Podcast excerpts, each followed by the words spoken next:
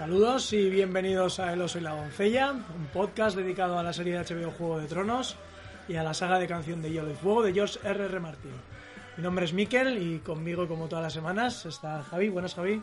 Hola, hola a todos. Eh, y como sabéis, hoy vamos a comentar el séptimo episodio de la sexta temporada, titulado El hombre quebrado o El hombre roto, porque ya lo he visto en diferentes sitios.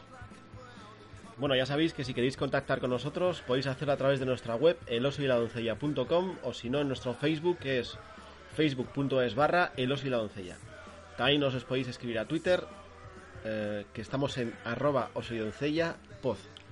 Y me he saltado el correo. en el mail estamos en podcast arroba elosoyladoncella.com.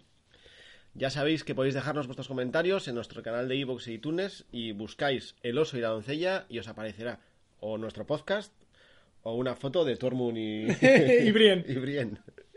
Bueno, ya sabéis que es que nuestra idea es empezar todos los miércoles a las 6 de la tarde, como hoy, otra vez puntuales, Miquel, y podéis escuchar nuestros directos desde la web en elosyiladoncella.com barra directo o si no desde elosyiladoncella.caster.fm.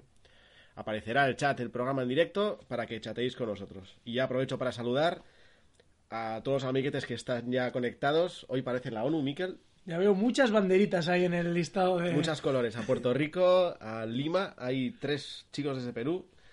eh, también de Panamá, de Venezuela, de México, de, de Francia y bueno, y luego de Madrid, eh, Valladolid, etcétera.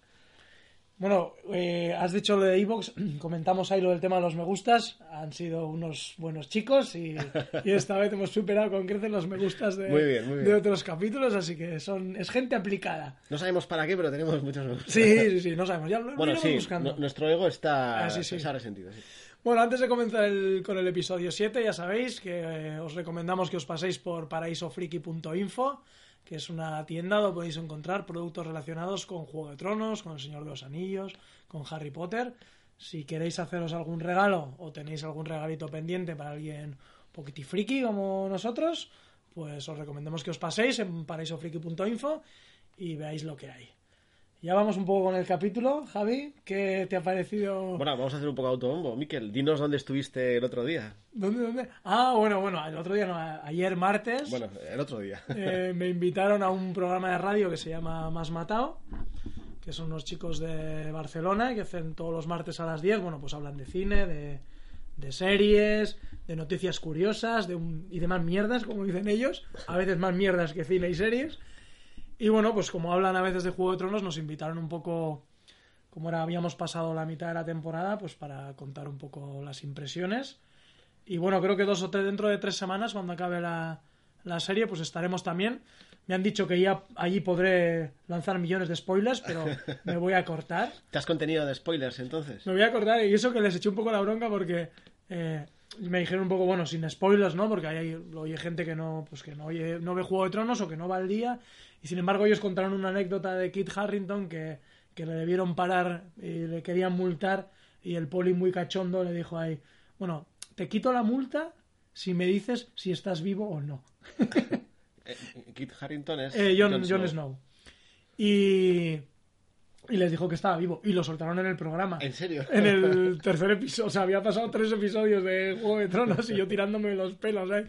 Pero sí, sí, además, relacionado con King Harrington, también voy a comentar una anécdota ahí muy curiosa, muy cortita. Mi, mi sobrino está trabajando en, en Londres y en un restaurante y hace una semana o así me mandó una foto y ¿conoces a este tío? y tal y digo, sí, que Kit Harrington ahí de Jon Snow pues acaba de entrar en mi restaurante le he servido la comida y, los del curro me han dicho oye, pero ¿no le conoces? ¿quién? y este, pues no, ¿quién es? joder, es John Tenía que haber hecho contigo lo que hace, creo que es Leonard o Penny con, con Sheldon en Big Bang, que rescata un trozo de, de servilleta con el que se ha limpiado... Ah, sí. No, no, lo que le he dicho es que la próxima vez que lo vea, porque igual va a ese restaurante más veces, pues que nos grabe un audio ahí de un O que se venga para aquí, hombre. Bueno, no tanto, no sé, pero un saludito. Bueno, que se venga por aquí. Eh, no sé si habréis oído, supongo que nuestros oyentes sí, Javi seguro que no. No. Están buscando nuevas localizaciones para la séptima temporada. Eh, parece que no van a ir a Girona. Parece que irán a las Islas Canarias y están buscando por el norte. O sea que igual los tenemos más cerca de lo que pensamos. Bueno, más cerca, más cerca que esta temporada, lo dudo. Bueno, Miquel, pero- ya sabes, otra oportunidad para hacer un casting y que te cojan Sí. de, de, Norteño- mendigo, de de norte- mendigo random, así. De mendigo igual sí, de norteño no tengo mucha pinta, pero bueno, vamos a tener la oportunidad de, de ver más localizaciones relativamente cerca, o sea que, que guay. Ya, ya te veo paseando por Cantabria o por, por Galicia, Vizcaya o Galicia, Galicia, estaban rumoreando Galicia. Que, no sé, lluvia verde, ya veremos, ya veremos. Igual cae, cae algo por aquí. Bueno, estaba buscando castillos, eh, o sea que, por lo menos por Euskadi castillos, como no vengan al de Butrón, Sí, mucho- que está hecho un poco rollo Disney, Sí. eh, muy aparente, pero... ¿Qué te parece? Vamos al capítulo. Ya nos dejamos de, de mierdas, que llevamos ya 10 minutos y no hemos dicho nada. Venga, que hay que centrarse, Miquel. Venga, ¿qué te ha parecido el capítulo? ¿Cómo lo has visto? Bien, bien, eh, muy bien. Me ha gustado porque me ha recordado los diálogos que, que tanto me sorprendían en las primeras temporadas. Y ha sido sobre todo de así. Muy de diálogo, muy de situación, muy de transición, como decimos siempre. Pero bien, luego ya comentaremos en profundidad, pero los diálogos, geniales. Yo iba a venir diciendo solo, cuando, ¿qué te ha parecido? ¡Clegane Ball a la vista! No, no. Ha salido el perro. Bueno, ¿te acuerdas que comenté? Ahora lo vamos a ver, ¿eh? Pero como esta teoría de la Clegane Ball está como muy en boga y, y ya tiene una pinta de que no se escapa por ningún lado, ahora, ahora veremos. Pero estoy un poco de acuerdo contigo, ¿eh? Me ha encantado este rollo de, de las conversaciones ahí, de los diálogos entre, entre parejas de protagonistas que me ha gustado mucho, el pez negro con Jamie, Mormon eh, con los Star, con Lena, o sea, yo creo que hemos recuperado ese espíritu ahí un poco de, de esos capítulos de... Sí, hacía tiempo que no veíamos zascas de esa manera, esos diálogos, combates verbales así, sí. Pero bueno, es verdad que llevamos dos capítulos un poco pues eh, más suaves y ya quedan tres, entiendo que ahora ya la, la traca final eh, pues, pues viene, ¿no? Eh, Se han filtrado algunos nombres de capítulos que la verdad es que no sé si van a ser o no. Eh, hablando uno, lo, lo voy a decir porque no creo que sea tampoco mucho spoiler ni... eh, uno decían que el nuevo se iba a titular La batalla de los bastardos, con lo cual nos aventura ya ahí una posible la posible batalla del norte. Eso creo que llevamos contándolo ya unos cuantos Sí, pero, capítulos. pero no que se iba a llamar así el capítulo. Ah, vale, O sea, vale. a ver, de todas maneras son filtraciones que vete tú a saber, ¿eh? Visto lo visto, que filtran nombres y luego también los cambian. Y luego el último hablaban de que se iba a llamar Vientos de Invierno, pero que es un poco es el nombre del libro que, que está escribiendo eh, George Martin. Pero bueno, no sé muy bien si, si serán o no serán. Vale, antes de empezar ya con escena por escena y eh, solo comentar que tenemos el chat abierto y que Gorses ya está pegando palmas pensando, porque él debe ser gallego, diciendo que, que vayan a Galicia a rodar. Sí, sí, ese rumor está dando fuerte, ¿eh? No sé si, si será verdad o no, pero bueno, que están buscando por el norte. Otro, un pais- paisajes diferentes a todo lo que han rodado hasta ahora aquí, pero, pero bueno. Empezamos con las tramas. Antes de. Bueno, vamos a empezar con la de Isla Tranquila, o lo que se supone que es Isla Tranquila, que es donde ha aparecido el perro, o así es en los libros, lo voy a llamar así, aunque no sabemos muy bien. Eh, cuando empezó el capítulo, yo ya estoy, estamos yo y me imagino, me imagino que le pasará a todo el mundo, estamos súper acostumbrados a el rollo del HBO de y de repente salirlo del HBO y empezar imágenes, lo primero que pensé fue como, hostia, Bien, ya no tengo que echar para adelante. no, no, no. Esta es una de las pocas series que me trago la puta intro ¿En todos los capítulos. En serio. O sea, creo que no la paso ni cuando hago el revisionado para, para hacer el guion. Es para meterte más. en Sí, sí, situación. sí. Además, siempre tengo lo de, ay, a ver si hay algún escenario nuevo. Y en esta creo que no había aparecido, hasta este capítulo no había aparecido Aguas Dulces. En la intro Ah, el vale. castillo y tal, y volvió a aparecer. Y mira, además, yo qué sé, me gusta la música esa y pues ya está. Pero me chocó ver imágenes eh, antes de, de, digamos, de la intro. Y al principio pensé, bueno, esta es otra serie que tengo que echar para adelante, ¿no? Ya han grabado cinco minutos antes o cinco minutos después y, y además veías gente como contenta, trabajando y dices, esta mierda no es Juego de Tronos. o sea... Y hay un tío con un látigo ahí Claro, atizando a la gente. Hasta que no vi a- a- al que hace de Septón o de hermano mayor, que eso ahora también lo comentaremos, eh, no, y vi la estrella de siete puntas, dije, ah, vale, eh, se han comido la intro. Yo qué sé. Y, y no, y no- bueno, Y enseguida ya, en cuanto vi el rollo de los troncos y vi, vi el ese tronco que, que aparece ya solo, y ya, ya está. Ya está, ya tenemos... Además recordé que el, el actor que hace del Septón eh, había alargado más de la cuenta y había dicho que iba a traer un personaje del pasado y tal. Y, y hostia, para haber durado un puto capítulo te tuviste que ir de la lengua. Pues yo sí te digo la verdad, cuando nada más comienza la serie y esos primeros segundos del primer plano, que es un tipo pegando una especie de herrero, dije, hostia, por fin está Hendrik. Ah, es verdad, podía haber salido. que era una de mis predicciones de esta temporada que aparece Hendrik. Y, y luego ya, claro, vi el tipo cara quemada y dije, no, no, es el. Y me acordé de ti, claro, dije, ahora estará Mikel pegando palmadas y diciendo bien, Sí, bien. sí. De hecho, estuve a puntito de cuando acabé el capítulo de, oye, ¿lo has visto? No, ya de mandarte ahí, Clay Game Bowl. Va a salir.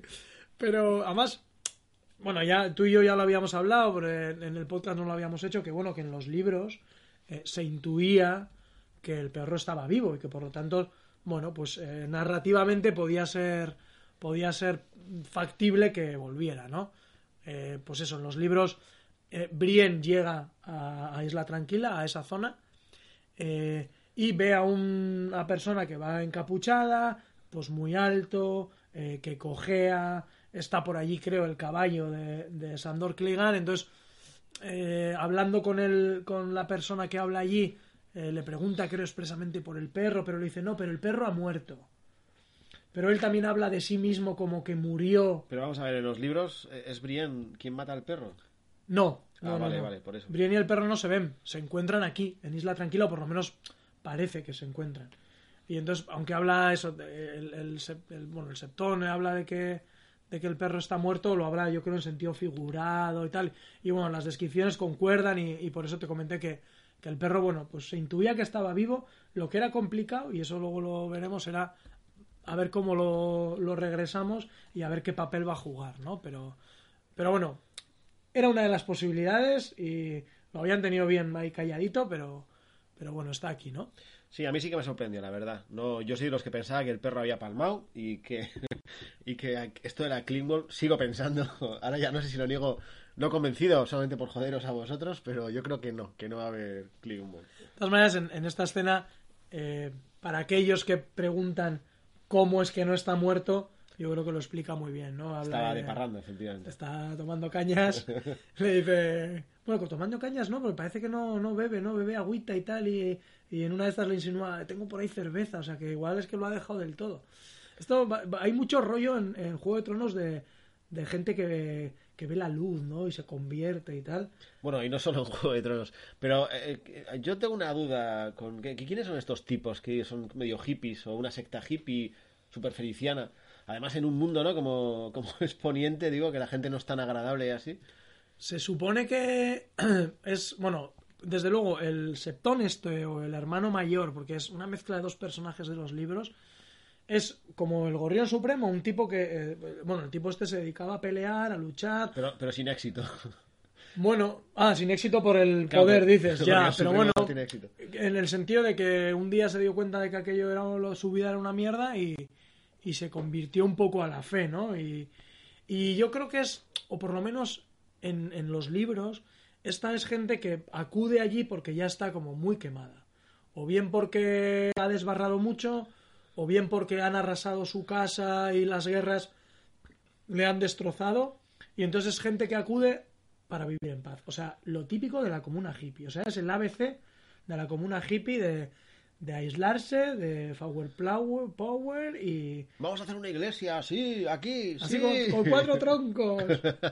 Sí, no, pero es ese rollo. A mí me dio esa sensación de, de gente que se quiere aislar un poco. Además, Sí, el paraje da como eso, ¿no? Un rollo ahí un poco perdido y un poco, un poco aislado. Y, y yo creo que van por ahí, ¿eh? Y yo creo que también el, el- lo que contabas un poco que nos explican eso. Eh, primero me, me hizo gracia que dijera, joder, el tío que te tumbó, ¿cuántos te tumbaron? Hostia, no, solo uno. Pues ya, ya era, ya era un tío grande, era, no, no, pero una mujer.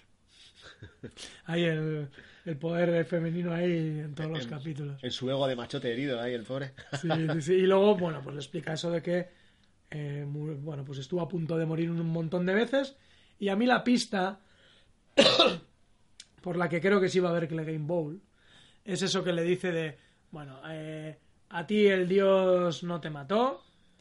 Eh, aquí hay algún. Los dioses tienen algún alguna misión para ti, o no Ti- tienes como un destino y por eso no has muerto, eh, aunque pensaba que ibas a morir 70 veces. Y entonces yo creo que con esa frase podemos enlazar ese rollo de los dioses tienen algo para ti, tienen un destino, tienen un papel y, y- y el campeón de la fe. Lo que podemos eh, teorizar ahora es cómo coño Va a llegar a. va a llegar a desembarco o por qué la fe le va a elegir como, como campeón, ¿no? Que eso sí que no y, a, sé. y a ti, aquí tu teoría, ¿cuál es entonces? Yo creo que va a ser simple, ¿eh? O sea, yo creo que este tío se va a poner a repartir mamporros a, a esos tres que vinieron, que ahora hablaremos de ellos. Eh, Sí, yo quería entrar ya en esos tres. Cu- Dime, dime. Pero, ¿qué- ¿Estos quiénes son? ¿Son la hermandad sin estandarte? O, porque no sé si te fijaste, pero cuando llegaron ahí los tres de mal rollo, diciendo queremos eh, cosas, sonaba de fondo la musiquilla que usaba Melisandre cuando quemaba a gente. Hostia, macho, siempre me cazas con esa mierda de la Tío, música. es que volvía a sonar y me hizo mucha gracia. Entonces yo cuando la vi dije, ah, esto mala gente, mala gente. Bueno, no te olvides que Y luego al final, perdona, y ya está. Y luego al final dijeron eh, no sé qué del dios del fuego. Eso es, por eso os podía sonar esa música. No es la de Melisandre, es la del, la del Rolor.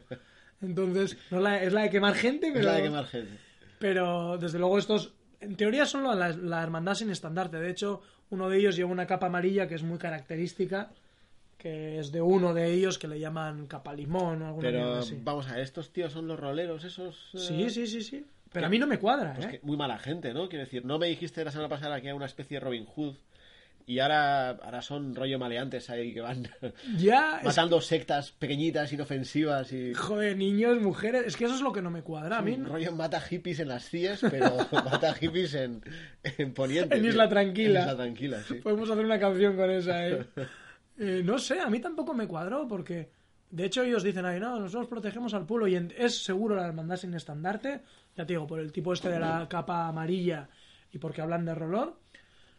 Pero sí que es verdad, que- y ya veremos, supongo que nos lo desentrañarán, eh, parece que también dentro de la, hermandad sin de, de la hermandad sin estandartes hay como algunos disidentes que van por su cuenta.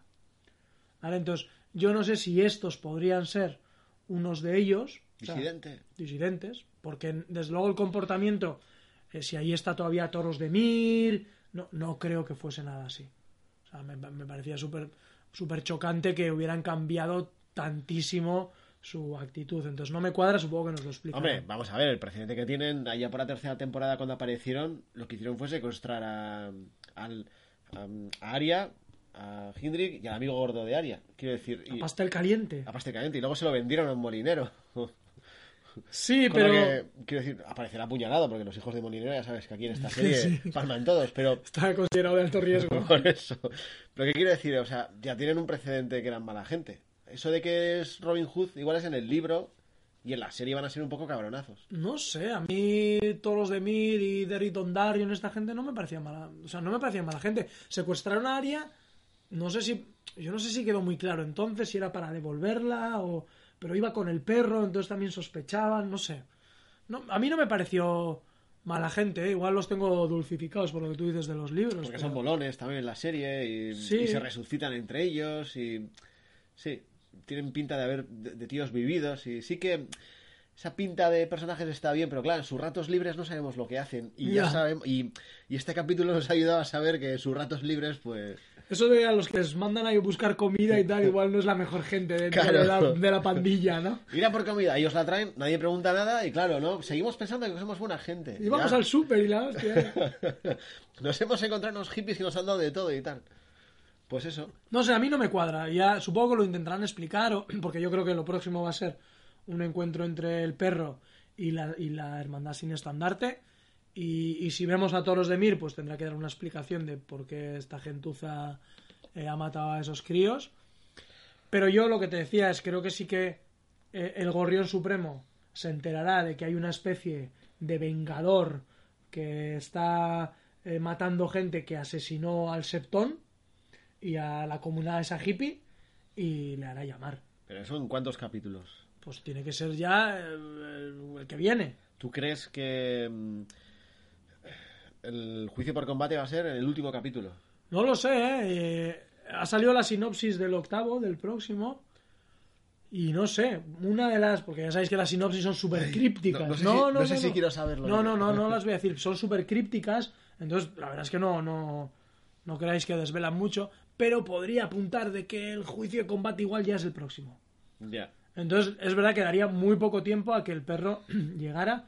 Aunque ya sabemos que en Poniente existe ese rollo de los agujeros de gusano Sí. y, y que bueno podría llevar ahí a desembarco rápidamente esto tampoco está excesivamente lejos está en torno a la, a la tierra de los ríos por ahí o sea que bueno Bueno, Tierra de los Ríos es donde está ahora Jamie, ¿no? también hay en aguas O dulces sea que probablemente se encuentre con Jamie allí. Mm. no lo sé yo creo que la trama de Jamie va a ir por otro lado ¿eh? que el perro no va a intervenir ahí porque este tío perseguirá a las hermandades sin estandarte y tendrá un poco, un poco la trama propia. No, no creo que, que vayan a, a juntarse, ¿eh? Así como igual Brienne y Jamie sí, pero, pero el perro no... Sí, porque Brian iba mm, a Aguas Dulces a hacer qué, ya no me acuerdo. A contactar con el pez negro, ¿no? En teoría, yo Ah, creo. vale. A ver, Ah, pues- a ver, a ver, a ver cómo está la cosa. A ver cómo está la cosa, si está malita o... Pero ahora si quieres entramos... Entramos Oye, un poco... ¿Para qué mandar cuervos, no? Si puedes mandar a una tía en caballo que tarde un par de semanas. Claro, claro, claro. Bueno, eh, José nos apunta desde el chat. Dice que ve al Septol random este que ha palmado, que cogió esa creencia como cualquier otra, porque él mismo dice que no sabe el nombre de los dioses, pero que hay algo grande. Eso me moló, ¿eh? Me moló eso que dijera, que también es un poco tipo hombre sin rostro, ¿eh? Bueno, aquí todos los dioses son parecidos, ¿no? Y, y, eso también es muy rollo frase ahí a los religiosos, ¿no? De si Dios existe, ¿por qué hay hombres malos, ¿no? Que hace el perro también, ¿no? ¿Por qué sigo existiendo, ¿no? Bueno, me, me gustaron esas pinceladas ahí que dan con, con la religión, aunque este tío es como mucho más mucho más abierto, ¿no? Aunque sea un- una especie de, de septón. Sí, no, el personaje molaba el Septón, la verdad. Es de estos personajes que molan, pero que... No, y el actor es, es conocido, ¿no? Es Ian McShane o algo así. he leído, no tenía ni idea porque no he visto la serie, pero he leído que, que el tío ha trabajado en Piratas del Caribe. Sí. Luego Gorsias nos apunta, nos pregunta, perdón, si el octavo episodio no suele ser el más brutal de todas las temporadas. Antiguamente era el 9, Ah, ¿no? bueno. El que era el como el, el bruto, pero es verdad que la temporada anterior yo creo que fue el de Casa Austera, que fue el 8. Pero yo creo que ya a partir de ahora los tres que quedan tienen que ser traca de la buena. Interesantes, por lo menos. Traca sí. de la buena. Y no sé, joder, no, no, no- me parece muy pronto para que sea como el, el super capítulo. Creo que todavía hay, no sé, cosas que, que resolver. Yo creo que será este año será el 9. Será el 9. Ana nos dice que espera que el destino del perro esté conectado aún con el de Aria. Mira, eso... Joder, pasa que entonces sí que nos quedan muchos capítulos, ¿eh? Y sí que, sí que hay que dar muchas vueltas, porque bueno, ya hablaremos de Aria ahora enseguida, pero no tiene pinta de que vaya a salir de ahí rápidamente. la cosa no, no, no pinta bien para ella, vamos, no, no, no. Antes de ir a Aria, hemos, yo apostaba por, por la Clay Game Bowl. Eh, en desembarco, vamos un poquito a desembarco, igual hemos tenido eso que comentábamos, ¿no? De, de los mayores conversaciones tete a tete. Joder, Olena por fin ha tenido una conversación potente, vamos. Ya yo echaba de menos a esta Olena que parecía también en la cuarta temporada, sí, que nos gustaba mucho y, y luego mira. Es verdad que esta había como desaparecido un poco, estaba presente, pero siempre le habían tocado como un poco escenas muy, muy de mierda, ¿no? Sí, No- no sé si saltarme ya que te veo en el guion que primero has puesto Gorrión versus Marguerite. Hombre, hombre, es que si no comentamos esta Charlie, este encargo de Tomen de, oye, ¿puedes ir a decirle que, que follamos poco? O sea, ¿tú, tú le puedes convencer a ver Pero, si... ¿tú crees que eso se lo ha dicho Tomen o que eso ha salido de- del Gorrión? A ver, yo no sé si ha salido el gorrión, pero me, me encanta pensar que ha sido Tomen que ha ido donde el gorrión y, oye, oye, que, quiero echar un kiki". que quiero echar un kiki. Y Es no. que yo llegué a pensar que era una especie de prueba del gorrión para poner la prueba a Margaeri. Para ver de qué manera eh, está fingiendo el papel que está haciendo de devota, súper devota, o, o saber si la tía está mintiendo. Y, y por eso le hizo lo de. Yo te dejo follar. Ahora, que a ver tú qué haces, ¿no? Y ella dijo algo así como: No, bueno. eh, ¿no? ¿no? No sonó como un mensaje muy religioso, así como muy... Sí, no sé. No me pareció nada religioso. Bueno, sí me pareció un mensaje religioso cuando dijo Pues eso de, le dice eso de- el coito de la mujer lo necesita No, de es deseo, ¿no? Y la hostia, solo bajo. paciencia. ¡Qué simpático! Qué bajo el tío, hola. Hay que joderse, vamos. Bueno, pero en realidad refleja un poco tío este podría estar en 13TV tranquilamente. tranquilamente. Eso sí, con traje, pero, y vamos, sí, sí, sí.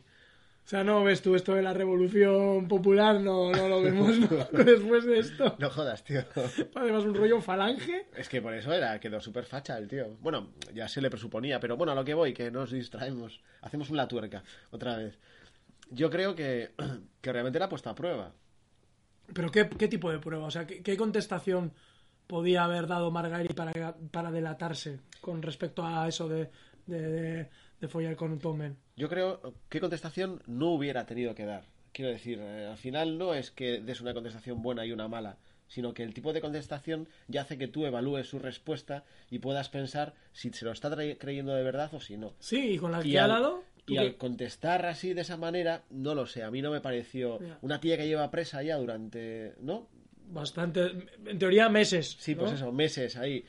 Y que le dice, pues pasar esta noche con tu marido, o sea, con tu marido, más allá de follar o no follar, quiero decir, cualquiera diría que sí, que follar también, por supuesto, pero ya me entiendes. Y el, el que lo dijera de esa manera, eh, no sé, a mí me sonó a devoto falso, ¿no? Sí, no sé, yo no lo cogí así. De hecho, en algún otro podcast, creo que en el de Odor, Odor, Odor, comentaban como que Margaery habría, había conseguido que lo que ella quería, porque yo creo que sigue queriendo tener un heredero. Al final es como el salvoconducto y Sí, como no. la supervivencia de su familia. Yo también lo pienso. Lo había, había logrado que alguien, como el Gorrión Supremo, le dijera, oye, tienes que hacerlo. Y ella pudiera decir, vale, de acuerdo, lo voy a hacer. Porque tú me lo dices, lo voy a hacer. Porque de hecho, Soy una mandada, no una salida y tal. Claro, y además dice algo así como, no, es que antes las motivaciones que, que me llevaban a querer tener un heredero, ¿no? Que se supone que el desarrollo de ambición, de poder, pues ya no las tengo y tal. No sé, a mí me ha parecido como, como muy convincente, o sea, de hecho, eh, al margen un poco de la amenaza que le hace luego eh, el Gorrión Supremo, que igual ese es, digamos, el mensaje de verdad que traía esta conversación, Ya, puede ser. y lo otro era un poco. Sí. accesorio, el rollo de oye, a tu abuela contrólamela. Pues siguiendo, siguiendo un poco con, con la escena siguiente con Olena y con Margari, hostia, yo hubo muchos momentos que pensé que me había equivocado, que, que no estaba fingiendo y que realmente se había convertido a la fe. Y entonces, hostias, me hizo catacroc la cabeza, porque entonces Pero ya hablamos la semana pasada que cuando fueron a rescatarle eh, la tipa como que se reía en plan de... Ya, pero a mí estos diálogos, eh, o sea, en serio, eh, me, me volvieron a hacer cambiar de opinión. Pensaba, hostia, pues sí que se ha convertido. Yo creo que tienes que ser muy buena para... Muy buena no. Tienes que ser excelente para estar delante del Gorrión Supremo y, y no cagarla. Por lo tanto, la tía se ha metido en su papel y yo creo que lo está haciendo muy bien porque yo creo que es la única salida que, que, aviso, que ha visto. Y también porque ella en el fondo quiere cargarse a Cersei. Quiero decir, Cersei igual sí quiere cargarse a Margaery, pero no tanto. Después de todo lo que ha pasado, hoy eh, no hablo solamente del paseo de Shame Shame, sino también de que ha muerto su segunda hija, de que ya solo le queda Tomen, y aquello que dijo de que no quiero que otra mujer vuelva a pasar por eso. Pero sin embargo, Cersei, eh, perdón, eh, Margaery está ahí por Cersei. Sí, sí, sí. Eso no se puede olvidar. Y su hermano está más jodido todavía por Cersei. Yo creo que ella quiere conservar la familia. Le da igual el tipo de alianza que tenga que hacer, que yo para mí creo que eso ha sido la cagada, porque el Gorrión Supremo no es tonto. Y, esto va a llegar a, a, que ella quiera acabar con Cersei. Y aunque Cersei no quiera acabar con, con Margaery. De todas maneras, tú dices, vale, el Septón, el Gorrión Supremo no es tonto. Lo que pasa es que ahora en estas dos escenas, o sea, ha jugado dos cartas Margari muy buenas, ¿eh?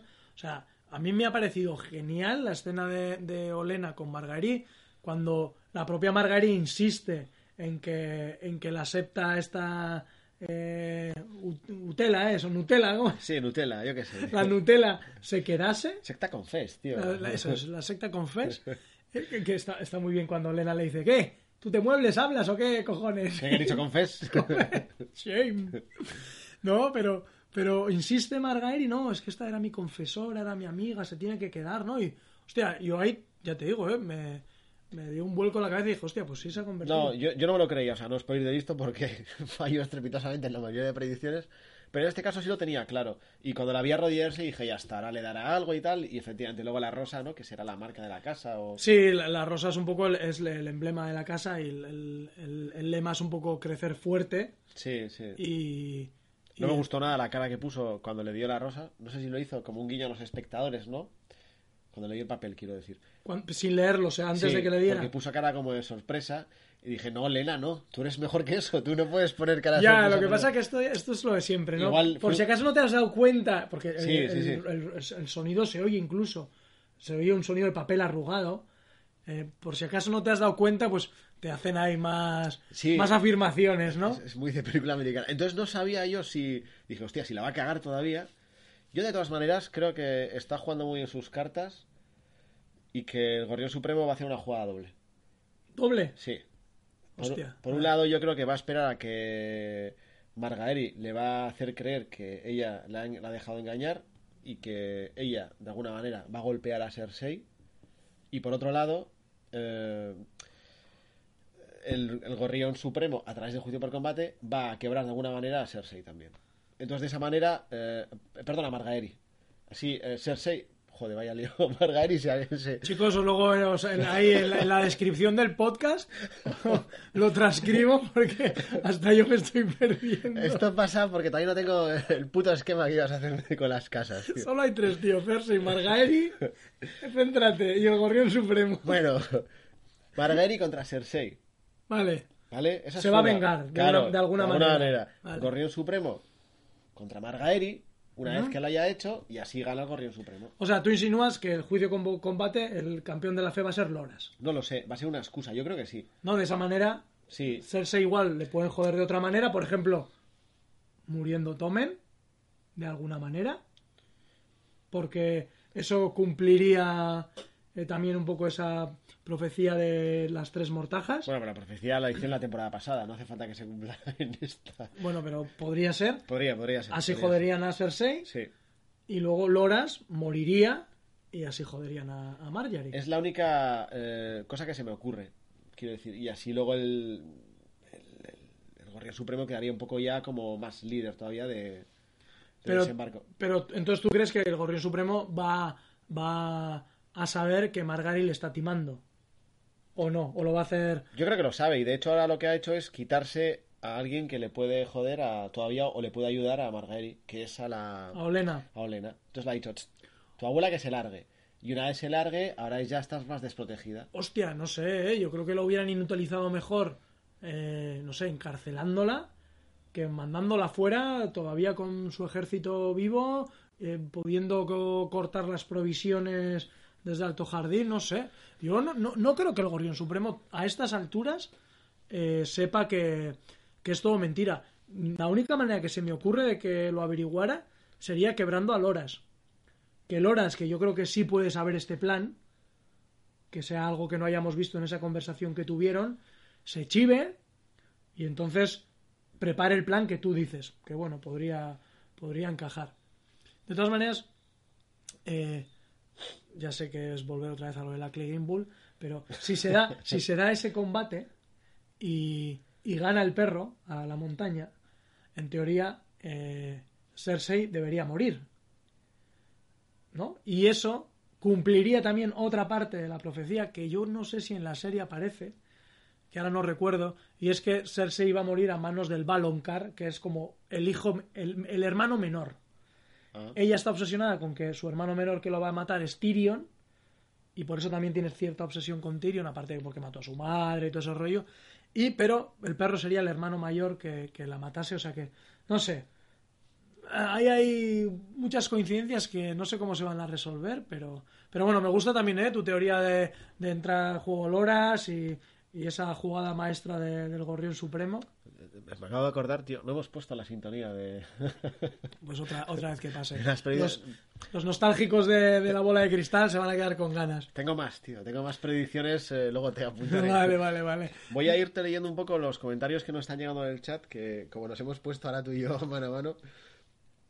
Eh, nos dice José otra vez. eh, ah, bueno, añadiendo lo de antes, decía que seguiría a los tres que el perro seguiría A, los, tres de la hermandad sin estandarte. Eso es, hasta el desembarco del rey y que nos mataría allí y que lo cogería el gorrión. Esa es un poco la ah, teoría. bueno, que esa es otra.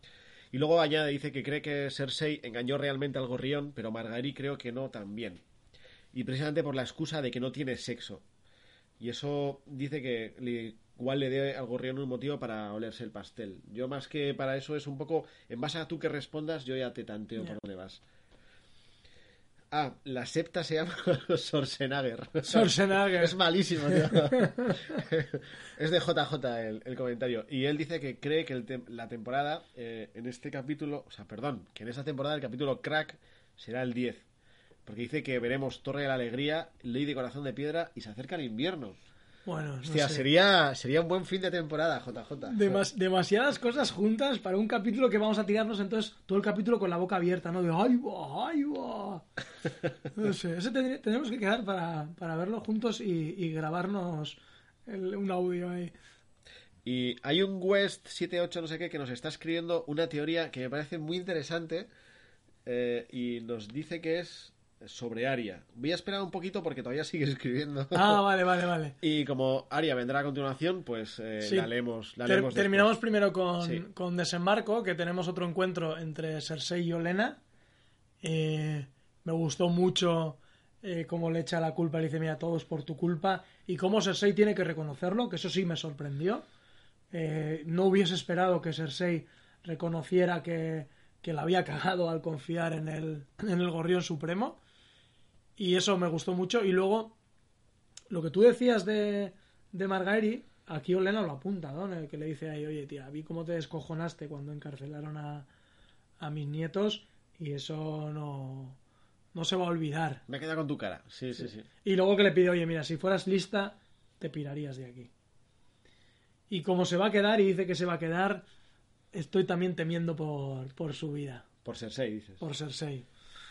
O sea que no, no sé, no sé, me, ha- me ha me ha dejado ahí un poquito loco con eso de no, no, yo no miré muy, ningún lado y le dice esta, pues muy bien, chica, aquí te quedas. Así que no sé, igual vemos la montaña solo esta temporada. Yo estoy un poco decepcionado con Cersei en toda esta temporada. Porque las veces que ha aparecido, primero, ni tenía una copa de vino en su mano, que ya no era la Cersei de antes. En cuanto deja la bebida, pierde mucho, como Tyrion. Efectivamente. Ya sabéis, chavales, tenéis que beber más. Aquí el consejo del Ministerio de Sanidad. de la Ayuntamiento de Girona. No, eh, entonces a lo que voy. Eh, aquí al final, y en toda la temporada no ha hecho nada tampoco por intentar recuperar eh, lo que era suyo, digamos. Ya, el control. Sí, más allá de la cagada. bueno, que la cagada fue la temporada pasada, quiero decir, del Same Same. Ya. No, no, la verdad es que eh, a mí en general Desembarco del Rey no, no me está ahí atrayendo mucho. El bajón ¿no? que ha pegado a este personaje es increíble. Yo me acuerdo cuando tú me decías, vaya, verás, porque en los libros. eh, ¿De sí- Cersei también? Sí, que se volvía muy oscura cuando mataban a. a, a Joffrey. Sí, hombre, era como más vengativa y así, pero tampoco es que... eh, pero más que más oscura, yo creo que el rollo de, su de la bebida iba increciendo y ya... O sea, era un descojono cada vez que, que la tía intervenía, o sea... Y eso sí que lo han abandonado un poco, no sé... No, no acaba de convencerme, la verdad. Sí, yo lo- veo, veo que hay mucho movimiento de fichas en desembarco. Porque, primero, porque se han ido los personajes que protegían a, los otros, a las otras dos personajes un poco. Por un lado Jamie, por otro lado Lena. Se quedan solamente esas dos jugadoras y, y todo lo que queda además se va a mover a favor del ganador. Porque así actúan. Sí, ya lo hemos visto otra- en otras ocasiones. Que si la mano del rey, eh, luego el paisel sacará alguna ley que decía que en el siglo no sé cuántos también ocurrió eso alguna vez. Y- mucho que no le vemos tampoco a Paisel. Sí, por eso. No sé, algo más de desembarco. Creo que nuestro amigo de la, de la teoría o ha dejado la, la Ay, sala, pues ¿no? se Se ha ha colgado. ido. Es que no da para tanto, pa tanto párrafo. Bueno, pues si vuelve a animarse a escribirlo, está diciendo que eh, nos pregunta si hemos le oído eh, la teoría del Club de la Lucha sobre Aria. No, pero he oído alguna, lo que pasa que no, no recuerdo muy bien si se Eh. Ah, ha vuelto, ha vuelto, ha vuelto. ha acaba de llegar, acaba de Ha llegar. vuelto. Muy bien, West 78, ponte un nick, tío. Mira, pues como vamos a ir a Aria, que nos cuente un poco la teoría. Bueno, pues aquí nuestro amigo oyente nos dice que según la teoría la niña abandonada es producto de la imaginación de Aria, Hostia, no me jodas. como si tuviese un desorden bipolar. Todo esto encaja porque los hombres sin rostro no muestran sentimientos. La niña se muere de rabia. En todas las escenas en las que se pelean nadie parece percatarse y mucho menos separarlas. Y después de cada pelea la niña desaparece misteriosamente. Concretamente el autor de la teoría del foro Reddit apuntaba que la causa puede ser el agua que bebe en la casa de blanco y negro. Justamente el capítulo que viene se llama No One. Hostia, no me molaría nada, nada que fuera un rollo así, eh, Club de la Lucha, ¿eh? Ah, bueno, y es Alex. Ah, vale, vale. Hola, Alex. Gracias, Bienvenido. Alex, por tu, por tu teoría. ¿No te molaría nada? No, no, no, no, no me molaría nada que fuera un rollo imaginación. Entonces, entonces sí que, ¿Por qué? joder, entonces ¿para qué? Entonces sí que no ha servido de nada, nada, nada, nada, nada, nada lo de los hombres sin rostro. ¿O es que va a seguir entrenando ahora? Quiero decir, era una visión y ahora vuelve a entrenar. Hombre, lo de los hombres sin rostro ya era bastante... Hostia, no sé. No, yo no termino de ver esta teoría porque en, en muchas ocasiones la niña... La niña esta vagabunda sí que habla con... Bueno, pero el Club de la Lucha también parece todo súper real. Eh, Sí. hostia, ya, por Pero esto sí que es- habla- estoy súper spoiler del Club de la Lucha, pero es de hace muchos años. Sí, sí, no pasa no, nada. no, no pasa nada, ¿no? Muy recomendable. Pero sí que he oído otra teoría, bueno, otra teoría, eh, creo que fue en el podcast anterior de los chicos de Dragones y Camorra, que hablaban que estaría guay, y por lo que ha pasado este capítulo no parece, que, claro, todos esperábamos esta pelea entre la niña abandonada y Aria, donde, donde iba a morir la niña abandonada, ¿no? Y apuntaban a que hubiese estado guay, primero, que ese combate se hubiese desarrollado completamente a oscuras, por este rollo de que Aria es ciega y ha, perdi- ha aprendido mogollón de trucos, que estaría de puta madre, y que luego viéramos salir eh, o bien a Aria o bien a la niña abandonada, pero entonces ya no íbamos a saber si era Aria con la cara de la niña abandonada o era la niña abandonada con la cara de Aria. Eso lo oí el otro día porque estuve viendo el podcast y me pareció Genial. genial. Me Eh, pareció o sea, una teoría, pero buenísima. Me pareció una brutalidad de teoría. Qué manera de quedarse con todo el mundo. eh, los, los, eh, el D&D, los Showrunners de... sí, sí, sería acojonante, tío. Porque Hubiese- podrías jugar con eso Buah. Porque ya sabe todo de Aria y porque puede estar diciendo, pues ahora voy a ir a ver a mi hermano, ¿no? O sea, Sí, sí, sí. No sé hasta qué punto sabe de Aria, ¿no? Pero siempre te quedaría la duda. hombre, ¿Es Aria no es Aria? Sabe de todo porque la está preguntando siempre. ¿Cuándo se hablan los Ya, pero bueno, vienes? joder, Que- ya, sí, sí, sí. Y además tendría sentido esa, esa escena, ¿no? De, de preguntas. Y, y incluso, si fuese al revés, o sea, da igual con qué cara salga, siempre tendrías la duda. Y entonces dirías, hostia, ¿es la niña abandonada? Sí, no, sí. no, no, es Aria con la cara de la niña abandonada, no ha muerto Aria. Y al revés diría, hostia, ¿ha muerto Aria? ¿Y esta es la puta niña abandonada con la cara de Aria? O sea, me pareció mundial. Mundial. No sé si es de cosecha propia de ellos, pero me pareció sí. brutal. Lo que pasa que en este capítulo han desvirtuado un poco eso y parece que no se, no se va a dar, ¿no? Con la abuela de la fabada asturiana. Oye, yo tampoco soy un ninja, ¿no? Pero vamos, ya veías a la abuela caminando, ¿no te dio la impresión? ¿De verdad que no? Sí, a ver, o sea, eh, dudé el primer segundo. Yo no, yo dije, esta le va a meter el bote fabada en la cabeza y se la carga, tío. Genial ese meme del cura Legañas con, con el bote de fabada asturiana. No lo he visto, no lo he visto. Oh, Una niña come esto o algo así. mundial, mundial. Sí, sí. Sí, sí, pero es que era clavada. Era clavada. Sí, sí, era igual, era igual. Y, y, y bueno, no- bueno, ahora podemos pensar un poco, bueno, eh, obviando un poco la teoría que nos ha dicho Alex, que me fliparía demasiado, no, no sé si me gustaría. Eh, hay una cosa que es, que es extraña y es que también apuntaba un poco por eso, ¿no? Hostia, la niña abandonada, ¿por qué quiere ir a por ella? Supone que esta gente es mercenaria, que van a donde le mandan, pero esta tiene unas ganas locas de, de matarla. Bueno, pero porque ha traicionado a, a la orden de los sin nombre. Hostia, eso no es ser un no nadie, ¿eh? No, a mí... ¿Qué pasa? ¿Que porque no tengas nombre vas a perdonar? Pues No, sé, me parece... Lo que no puedes es venir a hacerte el Erasmus con nosotros y, y luego decir, oye, que ya no me interesa, ¿eh? que ya tengo los vuestros conocimientos, pero que ya si eso... Ya los exámenes los hago otro día, ¿no? que me voy a Invernalia, pero por nada, a dar una vuelta. Pues eso, no. No sé, me parece Aquí, raro. en Hombre sin rostro hasta el final. No, supongo que será ese, pues, tipo la guardia de la noche, ¿no? Que te piras, pues, corte de cabeza. Pues algo así, pero... Ya te puedo explicar. Pero, y no lo comentamos en el capítulo anterior, joder, fue- lo ha hecho como con gustito. ¿No? Que le dice, oye, ya puedo matarla, sí, pero que no sufra, con gustito. No bueno, sé. pero eso tampoco. Tú imagínate que es un verdugo. Y, o eres un verdugo funcionario, que yo me da igual, le pongo el garrote vil a quien sea. O eres un verdugo sádico, que dices, qué bien, que voy a cortar cabezas. Pues esta se lo toma.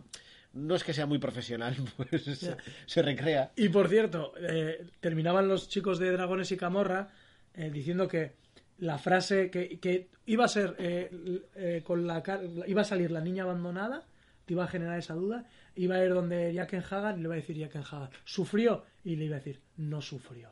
Y tun, tun, ya, ay, pantalla en negro.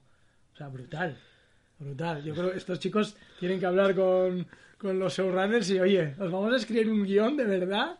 Es buena, Porque- es buena la teoría. Sí, sí, sí, sí. ¿Y ahora qué, cómo lo ves? ¿Qué, qué, ¿Dónde va Aria? Así en sangreta, que nos la han dejado ahí un poco Hombre, así. está jodida, pero ¿no te das cuenta que ese plano que iba sangrando la pone por el mercado y la gente es apartada como si tuviera Soria gris o algo así? Ya, ya, pero más que eso, o sea, la gente lo miraba extraño ahí. eh. Bueno, también al hacer como cámara subjetiva y tal, pues piensas que todo el mundo te mira, todo el mundo te mira realmente porque está sangrando. Quiero decir que, no sé, Ya, pero nadie va a ayudarle, nada, es un rollo... sí, muy, muy Nueva York. Sí, da no igual que te un coche que... Ahí estás tirado en la calle y, y da igual, ¿no? Pero, no sé, yo eh, eh, creo que, que irá, nos llevará otra vez al teatro. Yo creo que ahora otra vez intervendrá la... Yo, yo también pensé de alguna manera que, claro, lo primero que pensé es, ¿a dónde vas? Pues no tienes, no tienes colegas en la ciudad, ¿no? Todos tus colegas son de la secta de los sin nombre a haberte hecho colegas en otro lado. Entonces, como no conocía a nadie, también me salió el teatro, pero es que es un poco pillado por los pelos. ¿Cómo vas a volver a un lugar donde has querido envenenar a, a una tipa? Bueno, pero has la has salvado, ¿no? no las, o sea, Vale que ahora vas con cuatro puñaladas, que joder, la cosa es bastante convincente, ¿no? Que ya tú no vas a apuñalar a nadie. Yo pero- creo que la ha perdonado ya. Yo creo que la ha perdonado. Tú eres, además, eres muy buena gente, tienes como los hippies que están con el perro. así les ha ido. Y de hecho, cuadraría con esa historia que le contó la tía de que ella vino al teatro y se marchó con ellos y tal. No sé, creo que es una vía de escape eh, interesante.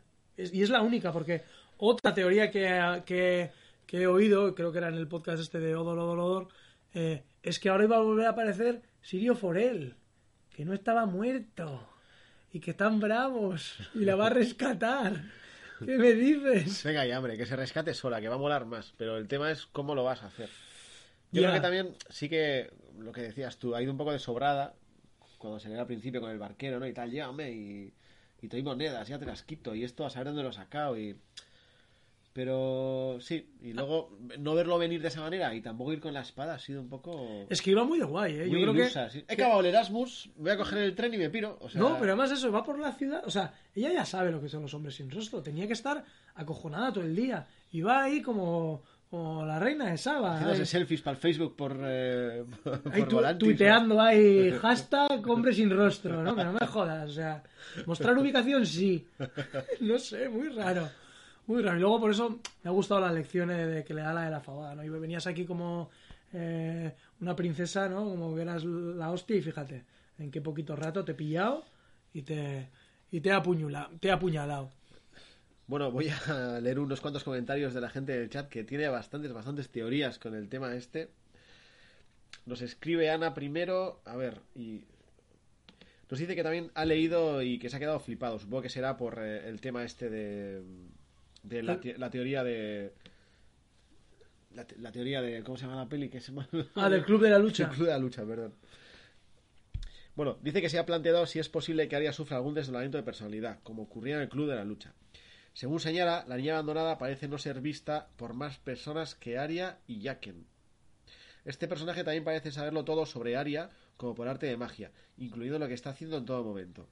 Además, si Arya y la niña abandonada fueran la misma persona, eso explicaría por qué a nadie en Bravos le importó que alguien diera una paliza a una chica ciega en plena calle.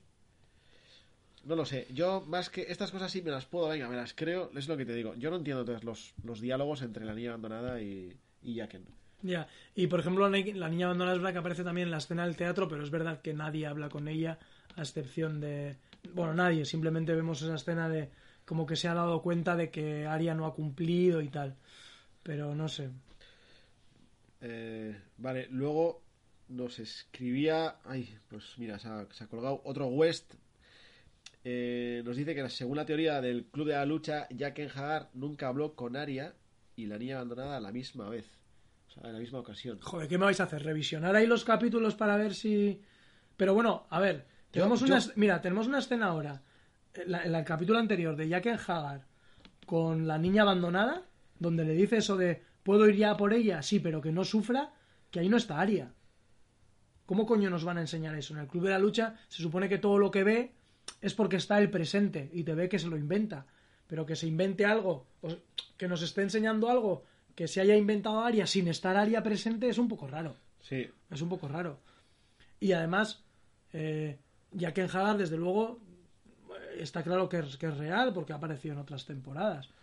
Cuando le liberó de la jaula y no sé qué. No, Me están diciendo por aquí, pero no sé si leerlo porque porque suena más a spoiler, no lo leas, tío. Ah, te, voy vale, a sal- vale. te voy a salvar del pedazo de spoiler que me... que Pero me- ¿cómo puede ser spoiler si nadie puede saber? Ya, pero sí que tiene buena pinta. Bueno, cortaos un poco, ¿eh? Si sabéis lo que pasa, no, no, no nos jodáis. Teorías locas las que queráis, pero, pero ojito con los spoilers, porque yo no sé hasta qué punto se han, se han filtrado cosas, ¿eh? Yo no, no he querido saber gran cosa. Luego nuestro colega gallego Gorses nos dice que dice que escuchó en el lupanar que en realidad la herida es la niña con la cara de Aria. La herida es la niña con la cara de Aria, joder. Esto, esto va a Pero- ser más lioso que los viajes en el tiempo de A Bran, ver, tío. hostia, es que no, no, no pueden meternos estos elementos, porque entonces el desvarío es brutal. O sea, se ve claramente que la abuela de la fabada le apuñala. O sea que luego no se ve que Aria apuñala a la de la fabada y que es la niña. No, vale, ahora lo estoy entendiendo. Eh, Ah, que la que aparece como Aria es la niña abandonada con la cara de Aria y la, que la abuela de la fabada es Aria, que cuando se quita la cara de la abuela de la fabada tiene la cara de la niña abandonada. Algo así. ¿En serio? ¿Nos estamos volviendo locos? tiene, tiene que ser, tiene que ser algo así. Nah, el mismo Gorses está reconociendo que es poco consistente. No sé. Primero a Aria no lo hemos visto robar caritas. Eso para empezar. Y luego no sé si, joder, seis caras por encima y para qué? Para jodernos, para volvernos locos. Oye, este- el director de este no sería el mismo que Lost, ¿no? Porque esto empieza a ser esa mierda ya. Sí, sí, no sé, me estoy, estoy bastante liadete, tío. Joder, no sé. Mira, como esto va a ser el oso polar también. Vamos a dejar Aria que da para, da para demasiado. Y, y vamos un poco a la mini escena esta de Volantis. Bueno, Perdona, tenemos eh, otra. eh, sí, el último, que es que me lo he dejado antes. eh, Francisco González nos escribe y nos dice: Yo creo que Aria, la del episodio 7, es Jaquen por la forma de caminar. Estamos fatal ya. Ya, ya estamos fatal. O sea, ¿sabes lo que pasa? Que yo creo que Aria nos, con, con todo el dolor de mi corazón, nos ha aburrido tanto esta temporada que estamos buscando la manera de que sea entretenida. Y Neodantex nos está diciendo que en HBO Pakistán se ha filtrado el 6-8 y por eso hay gente que ya lo ha visto. Ah, Ay, cabrón, como hayas sido tú el que me ha hecho el que me ha hecho el spoiler ahora mismo, te voy a mandar unos cuantos salvajes. Sí, sí, eh. Cuidadito con los spoilers. ¿Abandonamos Aria? Eh, sí, abandonamos Aria. Joder, mandan hasta un enlace de una noticia. No, me da hasta miedo abrir cosas. Venga, curalegañas, yo sé que tú algo malo no nos puedes mandar, tío. Ah, sí, sí, he visto antes. He visto un vídeo donde la montaña amenazaba a Cristiano Ronaldo. Hostia, pues sí, la montaña amenaza. Además estoy viendo la foto del actor de la montaña, tío. Es- sí. Da mucho miedito. Está guay porque le dice que si se le ocurre marcar un gol a Islandia, le va a encontrar y le va a aplastar la cabeza con sus mejores armas y pone ahí las manos en modo de garra ahí. ¡Ah! Sí, sí. Y eso que podía haber salido ya en modo. En modo. Eh, sin Robert Strong ahí, la montaña ya tope ahí. Bueno, como nos ha dicho nuestro West... eh, Ah, Alex, perdón. Como nos ha dicho Alex antes, eh, que es el que ha empezado todo esto. La culpa es tuya, Alex, de, de que estemos divagando así. Por la teoría del Club de la Lucha. Dice que los Arias son los padres, tío, y qué es lo que nos pasa. Sí, sí, esto lo ha hecho un mago, ya está. Ha Efectivamente. hecho un mago y punto. Arian nos aburre y nos tenemos que inventar las, las, las tramas como sea. Terminamos con Aria. Eh, Los oyentes han terminado. No, quiero, no quiero leer más cosas que manda. venga, ahora les va a tocar hablar un poco de Volantis. Volantis, ¿Vale? Volantis. Volantis, Volantis. Ah, el puteche de Volantis. El tío. puteche de Volantis. Primero, qué velocidad de barcos. ¿Os acordáis que el capítulo anterior hablábamos de que tenían que recorrer la hostia, que si atravesar Dorne? Hombre, si tú que eres un tío que sabe leyes de Poniente y geografía de Poniente y me dices que te va a atravesar mucho, yo me lo creo. No, no. ¿Tú ¿en cuántos serio? días calculabas que...? Mira, Meses, a modo de remo no lo sé, ¿eh? Habría que hablar con Henry a ver cuánto ha tardado en dar las seis vueltas al mundo. Es el nuevo Elcano, el Henry, pero en serio, o sea, no pueden estar ya en Volantis. Bien, eh, hacía mucho que no teníamos tetas, vale, lo entiendo. Eh, y escenas picantonas lésbicas tampoco, lo entiendo. Si yo, a, a mí me viene fantástico. Esto han dicho los guionistas. A ver, que nos toca hablar de Yara. ¿Qué le ponemos? ¿En un barco o en un puteche? En un puteche, vale, ya está. De todas maneras, tío, hay que ser cabrones para meter a pobreción ahí. Ya. Que no, no- no hay ni los recreativos para que pueda jugar, tío. y ya luego ni siquiera bebía tampoco. Y dices, ¿qué estás haciendo ahí, tío? Sí, hay que ser bastante cabrón. Esta es la escena que, se, que aparecía en el tráiler de Yara besando a, a otra chica, que la gente dedujo que estaban ya en esos, o porque ya, bueno, pues la- el tono de la, de la fotografía y tal, pero, pero sí, sí, está guay cuando, o sea, pues eso, que tú piensas eso de Cion, de joder, aquí, mira qué percal, ¿no? Es eso, otra canción de estas, ¿no? De cuánta puta y yo qué viejo. sí. Pues algo así. Hoy vamos de siniestro total en todos lados, ¿no? Yo me los imagino diciendo del tío, venga ya, venga, ya está, venga, se acabó, nada, nada, hotel, vale ya, vale ya, vámonos. Sí. Está bien la, la- un poco a mí, me gustó, ¿eh? Alrededor todo ese rollo igual sobra un poco, pero pero me gustó la conversación que tiene Yara reafirmando un No, poco no sobraba micro, pero sí, perdón. Ya, es verdad, es verdad, no sobraba. Pero ni siquiera la frase esa de en, en las Islas del Hierro no hay culos como este, ¿sabes? Queda como muy y palmadita ahí, clink. Pero, pero esa es la conversación que tiene con Zion de, oye, tío, estoy ya hasta los huevos de que parezcas ahí un perrico chico aquí llorando todo el día. Y elige. O si vas a seguir así, te cortas las venas o, o me ayudas. Está bien el tema este de... El título decías que era El hombre roto. Sí, sí. Y que por un lado aparece el perro, ¿no? Que también le hace clic a él por razones igual más poderosas. y por otro lado aparece Theon, que suponemos que este ha sido el clic de Theon, ¿no? Pues que yo ya pensaba que había hecho clic hace mucho con lo de Sansa. Sí, con el con- speech que se tiró y con lo de Sansa y tal. Sí. Pasa que, hombre, ten en cuenta que le hizo, le hizo muchas perrerías el Ramsey, tío. Joder, encima él lo dice en plan, "Ah, ya sé que has pasado una mala racha. Y la hace, mala racha, hijo de puta. Me he pasado aquí. O sea, sí, no, no, es verdad que tendrá que ir poco a poco, lo- pero bueno, vale. Pues parece que ha hecho. En el, en el Inside Episode eh, decían ahí, bueno, Yara no es una. no Psicología moderna, no. ¿Sabes? Es más un poco a lo bruto. A ver, no ha salido nunca de las Islas del Hierro. ¿Qué quieres, no? Claro, o te cortas las venas y me dejas en paz, o, o te vienes. Y otra vez más, yo creo que la interpretación de Alfie Allen de Zion es increíble, con el tema del beber, ¿no? Que, que hay tembloroso y no sé qué, y cómo le cambia un poco, un poco la cara cuando ya, bueno, pues parece que va a ayudar a, a su hermana. No sé muy bien para qué, también te lo digo, porque te necesito. ¿Para qué? Revelan el plan que tienen, que ya lo sabíamos, que es llegar a un acuerdo con Daenerys, pero Theon, ¿qué papel va a jugar? ¿Como alguien que conoce Poniente, conoce el norte? No, no sé. No, no entiendo para qué le necesita.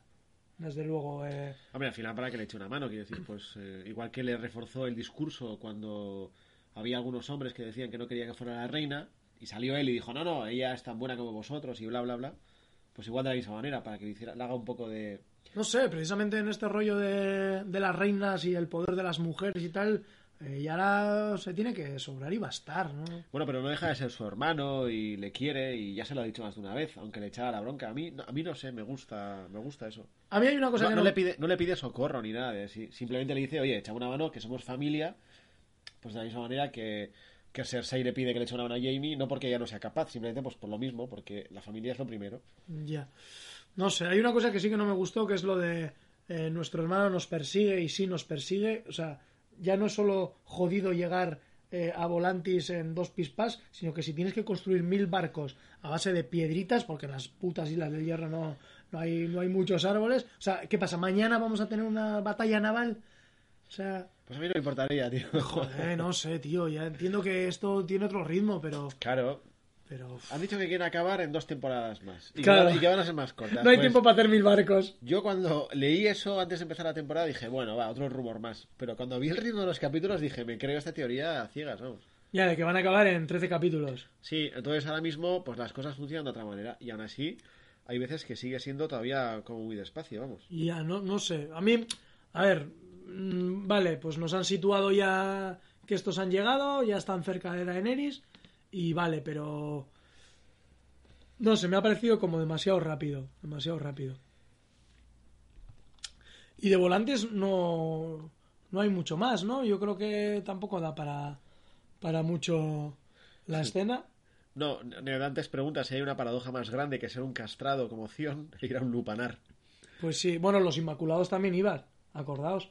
Iban a los verdad, a buscar mimitos a ahí. buscar mimos. Sí, sí, sí. Y desde luego, si alguien necesita mimos en esta serie, es Zion. O sea que ni, ni tan mal, Mira, vaya. esto es interesante lo que apunta después porque dice Varys, eh, Tyrion, Theon, eh, Yara. A este paso va a llegar a Daenerys, eh, o sea, a Poniente, o sea, da- coño, Daenerys va a llegar a Poniente con un aliado de cada casa. Ah, es verdad. Y si te fijas, sí que es una especie de, de Unidos Podemos. Ahí es una, una ONU de exiliados Sí. bastante interesante, ¿no? Le faltan los dornienses, nuestros amigos de Dorne. Quizás todavía las culebrillas puedan ir para allá. Ya, ya veremos, pero Luego Edu desde Huelga, eh, o sea, desde Huelva, eh, dice que nos saluda. Yo creo que es la primera vez que nos escribe. Pues un saludo a ti, Edu. Dice que hace una parada mientras estudio. Uy, mala, mala para... mala parada, mal. Tú ya sabes cuánto duran los podcasts, ¿no? Sí, ¿no? Y, y sobre todo este. Todavía te queda una horita. que luego te lo puedes descargar, tío. Vamos a ver, no la líes. Tú estudia, tío. O por lo menos luego no nos, no nos hagas responsables. Luego tú te descargas mañana el podcast después de que salgas del examen y ya está. Y no hay problema. Bueno, en fin. Que dice que nos escucha desde la temporada pasada, le divertimos. Y dice que este capítulo es el que menos le ha gustado de la temporada. No fastidies. dice que parece que el perro a estas alturas y que le acuchillan a Aria cuando ya iba, se iba a ir, eh, que lo relantiza todo un poco. Bueno, después de las múltiples teorías que, que habrá escuchado ahora de Aria, habrá cambiado de opinión. Le pare- La trama de Aria le parecerá la más interesante, sin duda, claro. Claro, Edu, ahora ya. Con, con todo lo que hay. Dejamos un poco Volantis. Eh, no sé si hay alguien más que está apuntando. Nada, Gorses dice que sí, que el actor de acción es buenísimo y que de la chulería al principio sí que es verdad a, a la debilidad de, de ahora. Vamos con nuestro acertijo de tronos. Eh, el anterior, Fechnando apuntó una solución, pero yo creo que no era del todo correcta. Y esta vez no ha habido ahí nadie que se haya aproximado. Así que.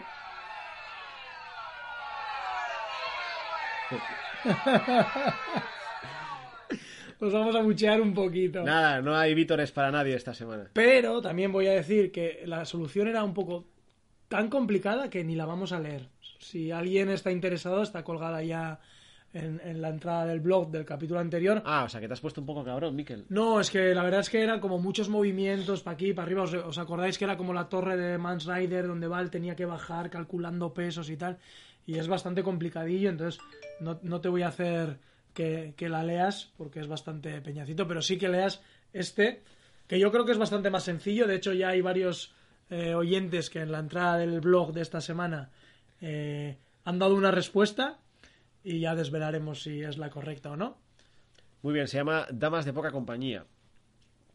Cuando entró en el salón de baile de la Fortaleza Roja, Titos se fijó al instante en un grupo de damas encantadoras que charlaban sentadas en una mesa cercana, de entre las que conocía un par. Con su sonrisa más encantadora se acercó a ellas y exclamó dándose aires Diez hermosas doncellas todas en fila, por los dioses. Jamás creí que contemplaría tanta belleza junta. De Marisa enarcó una ceja. Me temo que os equivocáis en todo, sertitos. Ni estamos en fila ni somos diez. Pero es cierto que si fuéramos otras dos veces las que somos, necesariamente estaríamos tan por encima de diez como las aquí reunidas estamos por debajo. Uf, resoplo- resopló Titos. Y tú también resoplaste. Estoy resoplando también. Perplejo del todo. Esto, gracias. Y se marchó intentando hacer caso omiso a las risitas que llegaban desde sus espaldas. ¿Cuántas mujeres hay en el grupo? Bueno, este es más sencillo, este es más sencillo y ha habido... Uf, algunos- resoplo yo también. Bueno, Titos, este creo que es... eh, no sé si es el padre de, de Tywin, de Tywin Lannister. Ah, mira. Creo que es, que es Tito. Bueno, os animamos a que deis alguna respuesta al acertijo. Así os ganáis los vítores y si no, como dice Neodantex, os vamos a poner los abucheos del paseo de la vergüenza de Cersei Eso para la es, siguiente- podríamos haber hecho algo así. Shame, shame. Sí, sí. Bueno, podéis ponernos en Evox, en, en Twitter, en, eh, en la entrada del blog, que es los que han hecho un par de, de oyentes, y así la semana que viene desvelamos.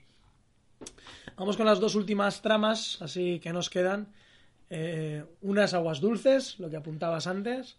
Eh, vuelve Brom. No sé, tú que estabas ahí deseoso de verlo, que no lo habíamos visto en toda la temporada. Pasa que como en esta temporada no están más que cayendo secundarios, cuando vi a Bron dije, ay, ay, ay, y encima de camino a la batalla dije, a este, a este se lo cargan también.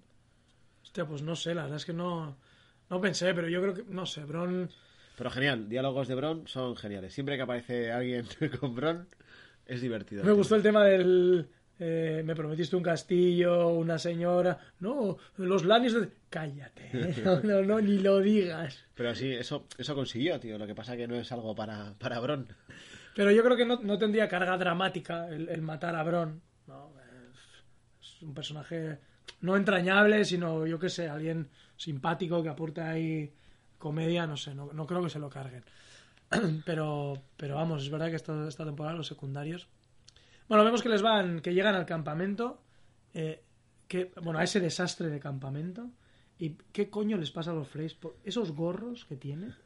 ¿De dónde coño salen esos gorros? O sea, es terrible. No te metas con los gorros de los Frey, son gorros de, de la casa, tío. Es todos llevan esa mierda de gorros. Sí, tío. O sea, van a una batalla y llevan gorritos de, de trapo, no Con, sé. con dos telitas aquí a, a los lados de las orejas. Me pareció increíble. Sí, son muy son muy asesinables estos tíos.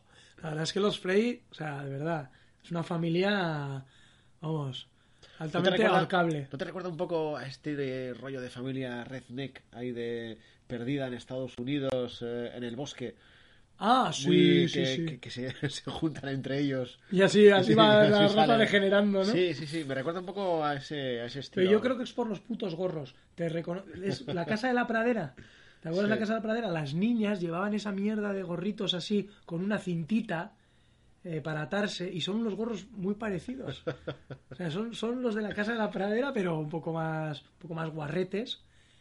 Lo que sí tenemos es lo que intuíamos cuando salió Edmund, la- el capítulo anterior, que es cómo amenazan al pez negro con, con asesinarle. Está bien por un lado porque te, te dicen que los Frey son un fracaso como ejército, por mucho que tengan ejército, que eso también te da una pista. Y por otro lado te dicen que ha traído 8.000 tíos eh, dispuestos ahí sedientos de sangre a, a aguas dulces. Entonces también te posiciona un poco, ¿no? Ya sabes, un poco las, las fuerzas. Sí, eso es. Sí, en, en los libros, esto de Edmure, que aquí nos lo han puesto como un pispás, ¿no? De amenaza una vez, en los libros es como todos los días. O sea, todos los días sacan a Edmund y le, le ponen en el cadalso y lo vamos a ahorcar. Como... O sea, es como más pesado todavía. Y aquí está guay cómo lo cortan, ¿no? Y cómo llega Jamie, ¿no? Y le dice, oye, tío, eres idiota. O sea, no puedes amenazar con algo que no puedes cumplir y es genial. Y he visto también algún meme cuando le dice eso de, ¿qué te parecería si yo te digo que si sigues hablando te voy a dar una hostia y no te la doy? y hace ¡bumba! y con la mano, Y con la mano de hierro. con la mano jodida. Con la mano de hierro. Hombre, porque si le da con la buena igual se hace daño.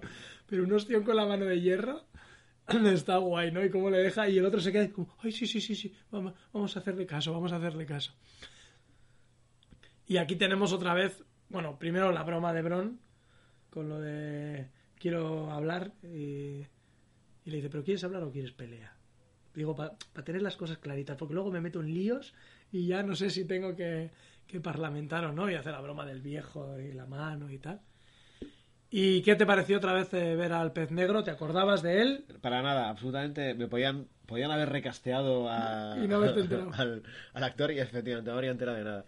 Pero bueno, sí me gusta ese tema de que sea que sea esta clase de viejo duro, de, de un tipo, pues eso, que tiene ya mil batallas de la vieja escuela, que no le tiemble el pulso con nada. Un poco como era, salvando las distancias, eh, Tywin, Ah, o un poco, pues sí, de esa especie de. O sea, de, esa gente. Y, me gusta. Y además también por, por la genialidad de los diálogos, que el tío nos acojona en el momento.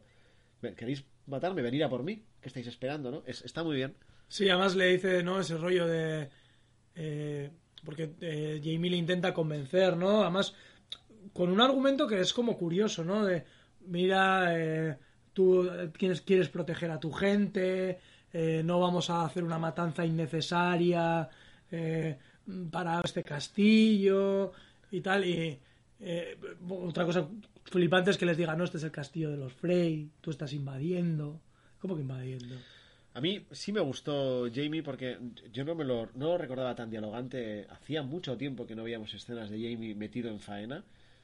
Casi casi te diría desde la tercera o temporada cuando llegó con Brienne, ¿no? Sí, es que ese es un poco el cambio de Jamie, aunque luego la hayamos visto, otra vez un poco macarra. Y ahora por fin le volvemos a ver, y pero el tío ya pues ya sabe un poco más de qué va el asunto, ya no sé, me gustó ese rollo de elegante así.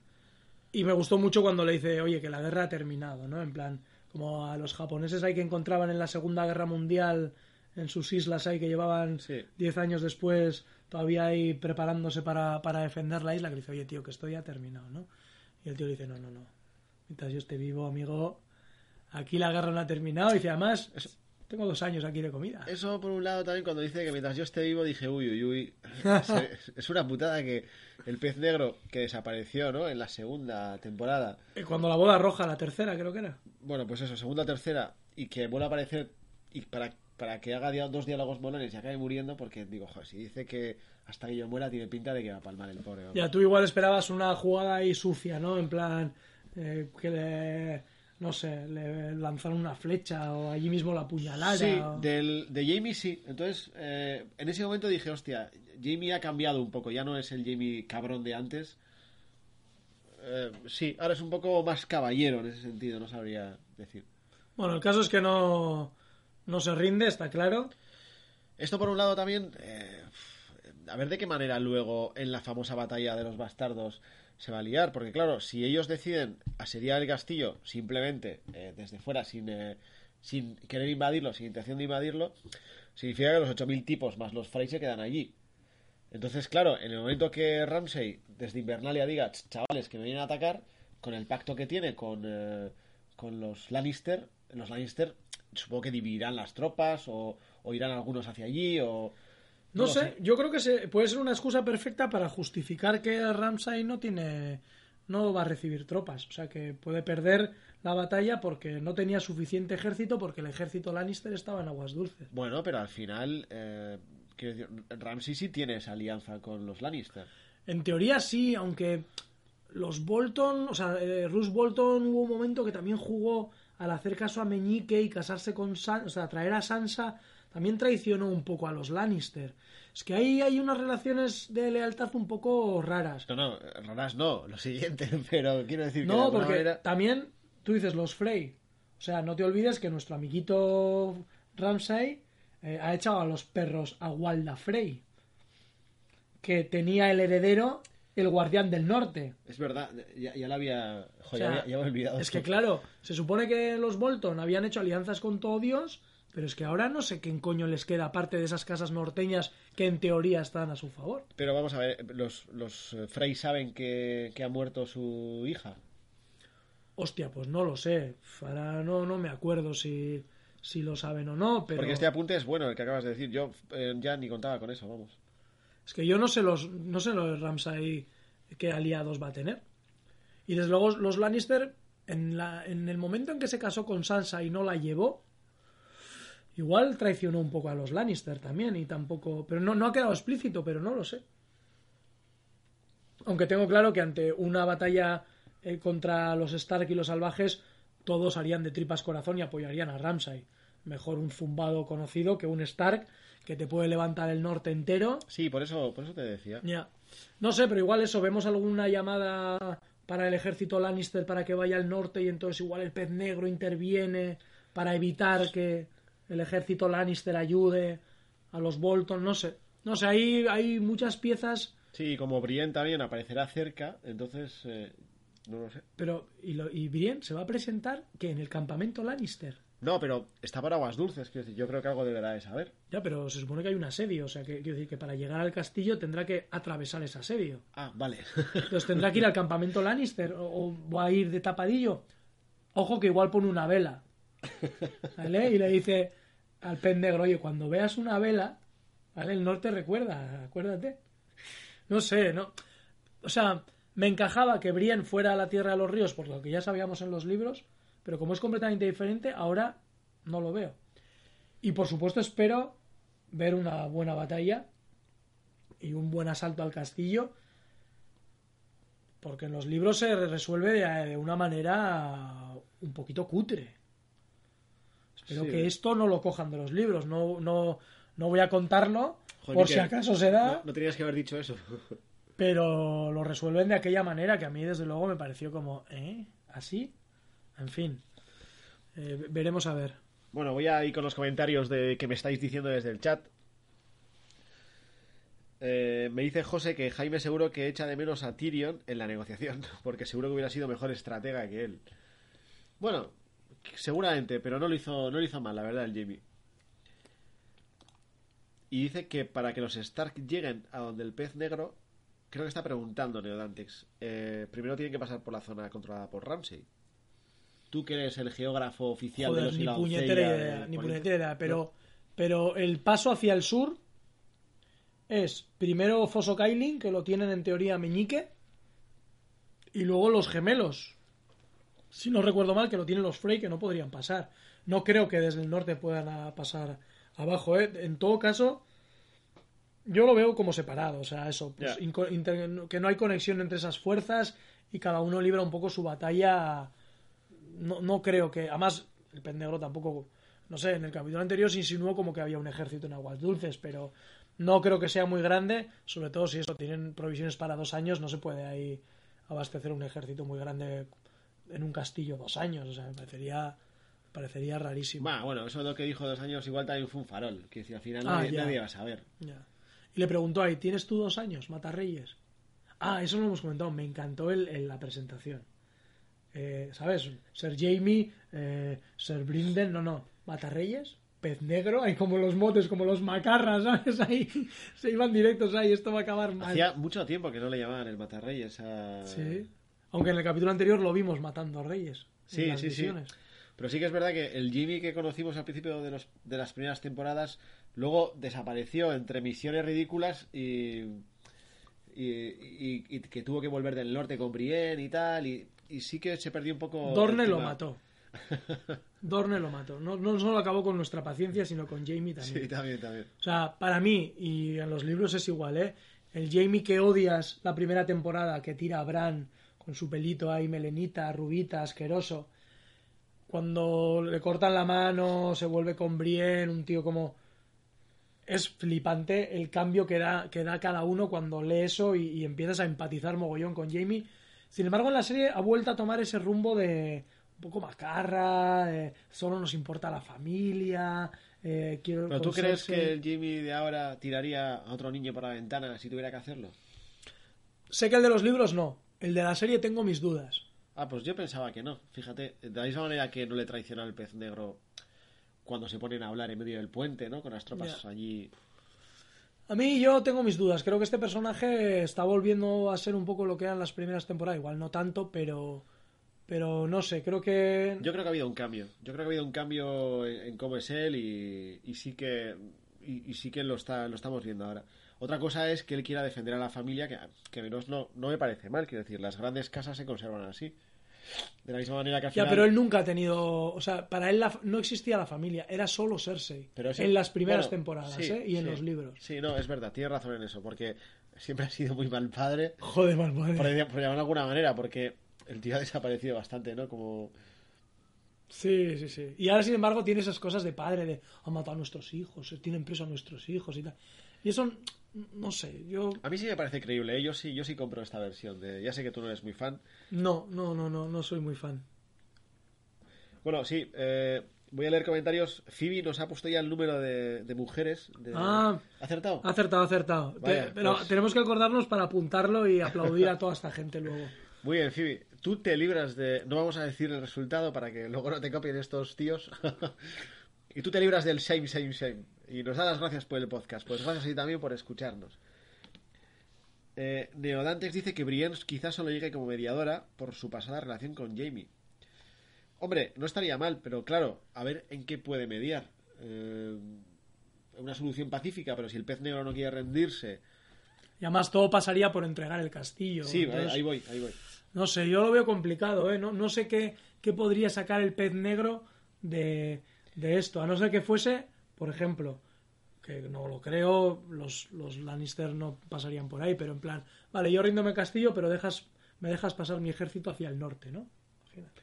Eso es lo que estaba pensando ahora. De esa manera, los Frey se quedan con el castillo, las tropas de los Lannister se van a desembarco y tú eh, agrupas tropas con tus colegas en el norte preparando la batalla. Eso ni a los Frey ni a los Lannister les conviene, no sé. No lo sé, a los Frey sí porque recuperan el castillo. De todas maneras, eh, yo, yo no veo a Brienne muy... O sea, no estoy diciendo que sea tonta la mujer ni mucho menos, pero yo no la veo tan astuta como para plantear una teoría así, ¿no? Sí, de otro personaje igual me lo, me lo creería más, pero de ella no, no lo veo. Ya, la negociación no parece lo suyo. No parece su fuerte, ¿no? No, hay, es un rollo muy... Mis principios son mis principios. No le veo yo transigiendo mucho en una negociación. Nos queda hablar del norte. Vamos a dejar aguas dulces. Este capítulo no ha habido así como cliffhanger. ¿Ves? Y Jamie vendiendo a los Frey nos está añadiendo. Yo no creo, yo sí. eh, me gusta el tema que dice Neo antes de que de alguna manera no haya ese combate, ca- ese asedio del castillo, porque también podría venir bien a toda la gente. Por un lado, el pez negro no pierde tropas. Otra cosa es, es convencer al pez negro de que tiene que dejar el castillo. Por otro, los Frey recuperan el castillo. Y los Lannister tampoco pierden tropas y hacen el encargo del rey. O sea, es win-win para todo el mundo. Ya. Hombre, la manera de convencer al pez negro es eh, la hija de tu sobrina, Sansa Stark, te necesita. Y necesita tu ejército. Hombre, eso sí.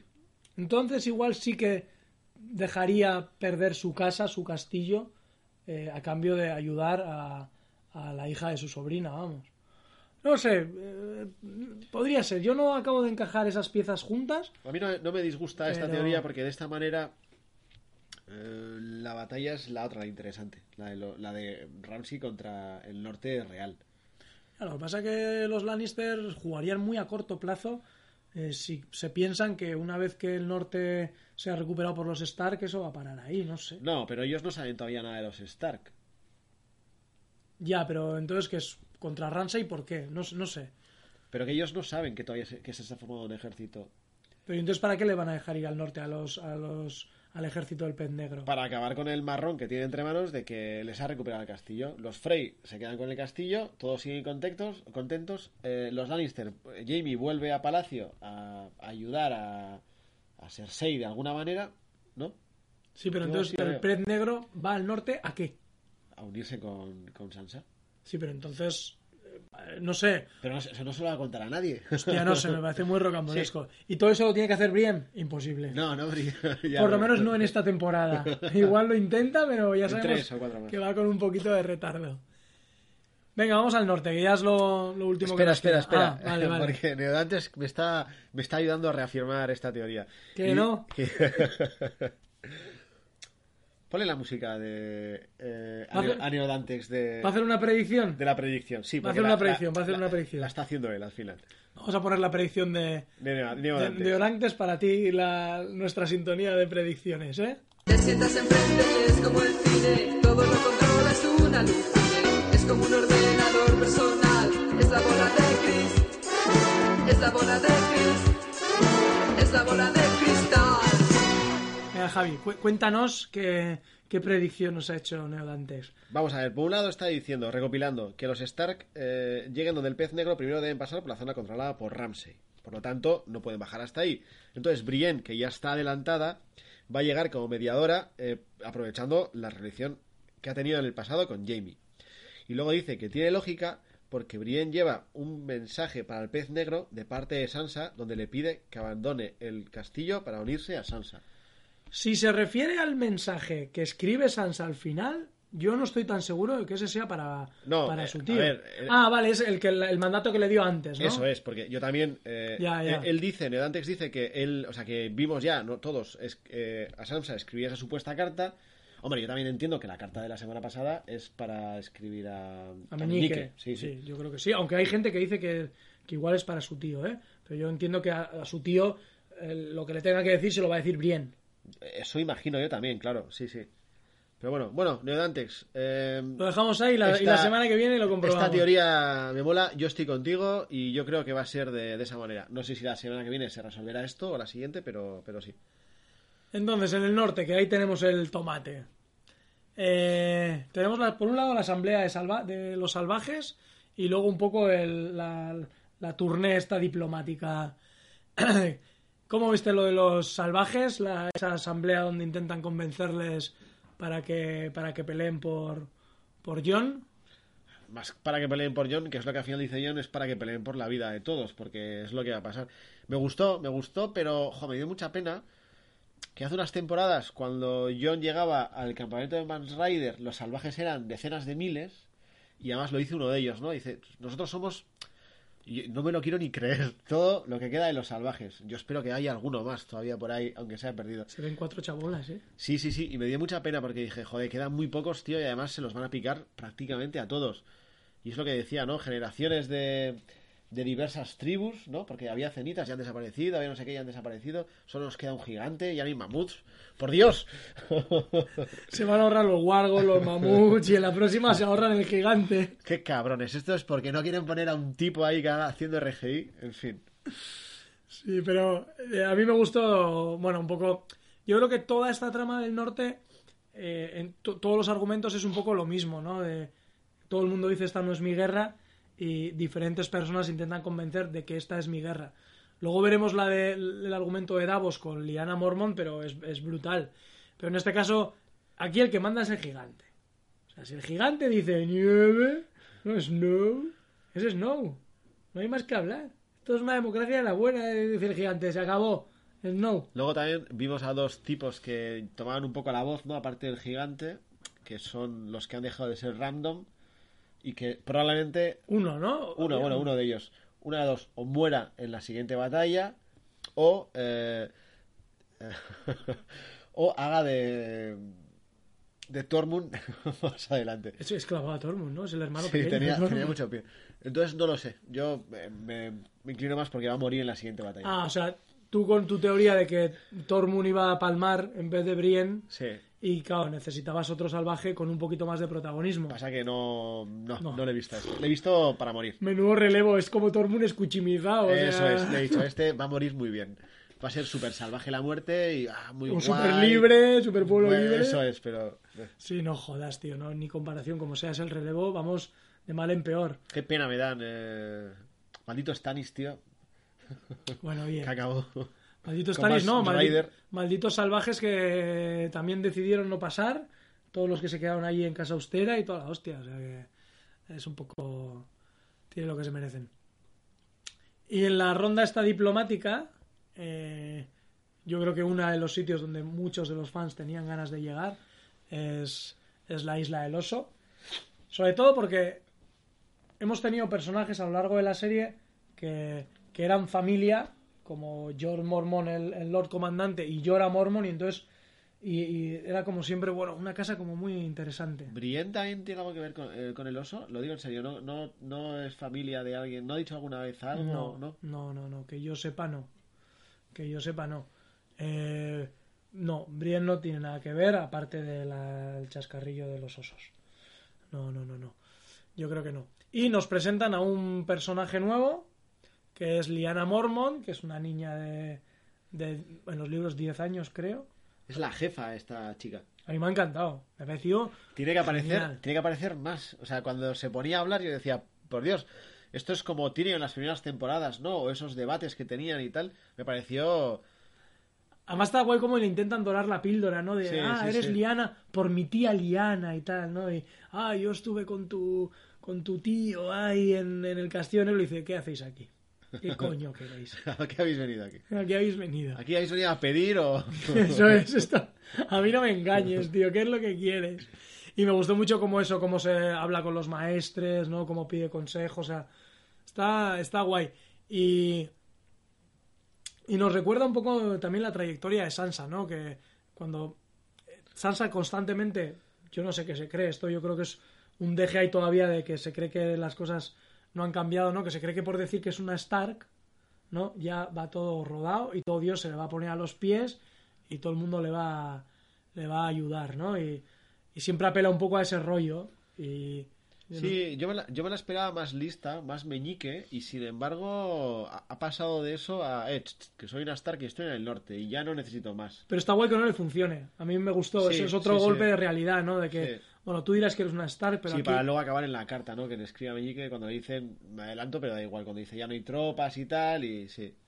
Sí, al final ha tenido que recular y, y el puto meñique se vuelve a salir con la silla, con la suya, again, Otra vez lo tenemos ahí. Fantástico. Y me reafirmo en mi teoría de que ha mandado al cuervo, no va a recibir respuesta, se van a ir a la batalla y mira a los tres días al este, al alba, y ahí está Meñique con el mazo de Gandalf. Con, con Robalito al lado. Con Robalito al lado lanzando flechas ahí, pim pam, porque ya ha entrenado un huevo, pim pam, pim pam, matando ahí a los Bolton como un loco. Jo, fíjate lo inútil que es el Robalito, tío, y, y lo molona que es la niña esta. Vamos, es que esta sí que mola. Sí, sí, sí. Puede ser una buena pareja, ¿eh? ¿Por qué, tío? No sé. ¿Qué no- dices? ¿Qué tienen en común? Por favor, tío, no, no le metas a la pobre Liana con un, con un tío así. ¡Qué horror! Ya, no, no, no. Antes me escapo yo si soy Liana a otro lado. Ni hablar, ni hablar. La verdad es que sí. sí, Robalito sí, es sí, una carga para esta mujer. A mí lo Esta mujer debe cargarse a Robalito y quedarse con, con- esa casa también. Robalito, yo creo que él solo con una flecha ahí un poco mal dada ya, ya se apaña. Que se haga un Froilán. No pasa nada, eso es un Froilán medieval. Me gustó mucho y eh, Davos, el argumento que da para decir esta no es que no sea mi guerra, es que es nuestra guerra, eh, habla de los caminantes blancos, del invierno, de los muertos. ¿Davos tiene tanta constancia de esto? O sea, quiero decir, Davos estaba con Stannis, Yo creo que es eh, eh, hubo un día que estaban reunidos todos. Estaba reunido Brienne, estaba, reun- estaba John Nieve, estaban eh, Ethel Penas por parte de la Guardia de la Noche, digámoslo así, Tormund, y también estaba él. Y ese día estuvieron hablando sobre qué tropas tenían, qué tropas no tenían. Yo doy por hecho que ese día se pusieron un poco al corriente. Vale, ¿tú crees que por fin hablaron del tema de los caminantes blancos? Hombre, lo han obviado, pero como... No, no, yo pienso como tú, porque yo también decía, bueno, ¿y este tío de qué viene ahora contando esto, no? Sin embargo, entre los salvajes, también ha visto gigantes, que dice, hostia, los gigantes no existían y acabo de ver uno. Entonces, uniendo todo un poco eso, yo creo que Davos da por buena la teoría de, de- Bueno, la teoría, lo que ha ocurrido, lo que les ha ocurrido a John y compañía con, con el tema de los caminantes. Lo que yo no entiendo es qué pinta Davos en todo esto. Ya. Quiero decir, que, que está guay, ¿eh? Que está Bueno, ahí bien. tienes el papel que ha hecho, por lo menos. Sí, hasta ahora es como una especie de consejero. Y además, de hecho, a Sansa se lo pregunta, no sé si en este capítulo o en otro anterior, como diciendo, bueno, ¿y este tío que viene aquí, ¿no? O sea, Ya que le dice, estaba con Stannis. ¿es en este capítulo o no? Es en este, es en este. Y entonces, pero yo creo que se lo dice también en algún otro también, como diciendo, bueno, este que parece que es típico político aprovechado, ¿no? Que me hago de un partido, ahora me hago de otro, ahora... Y entonces, eh, yo sí que tengo esa duda, ¿no? Digo, ¿damos por qué hace esto realmente? Yo creo que se cree realmente que la guerra es contra los muertos, es contra los caminantes blancos y se ha apuntado a esta guerra. Y hombre, tampoco tengo nada mejor que hacer porque como ya no queda nada de los Baratheon, que era la casa que yo apoyaba, ¿no? Bueno, pero tiene su mujer y algún hijo todavía, ¿no? ya ves cómo, cómo les echa de menos. Sí, sí, la verdad es que. Y luego no hemos visto a Melisandre.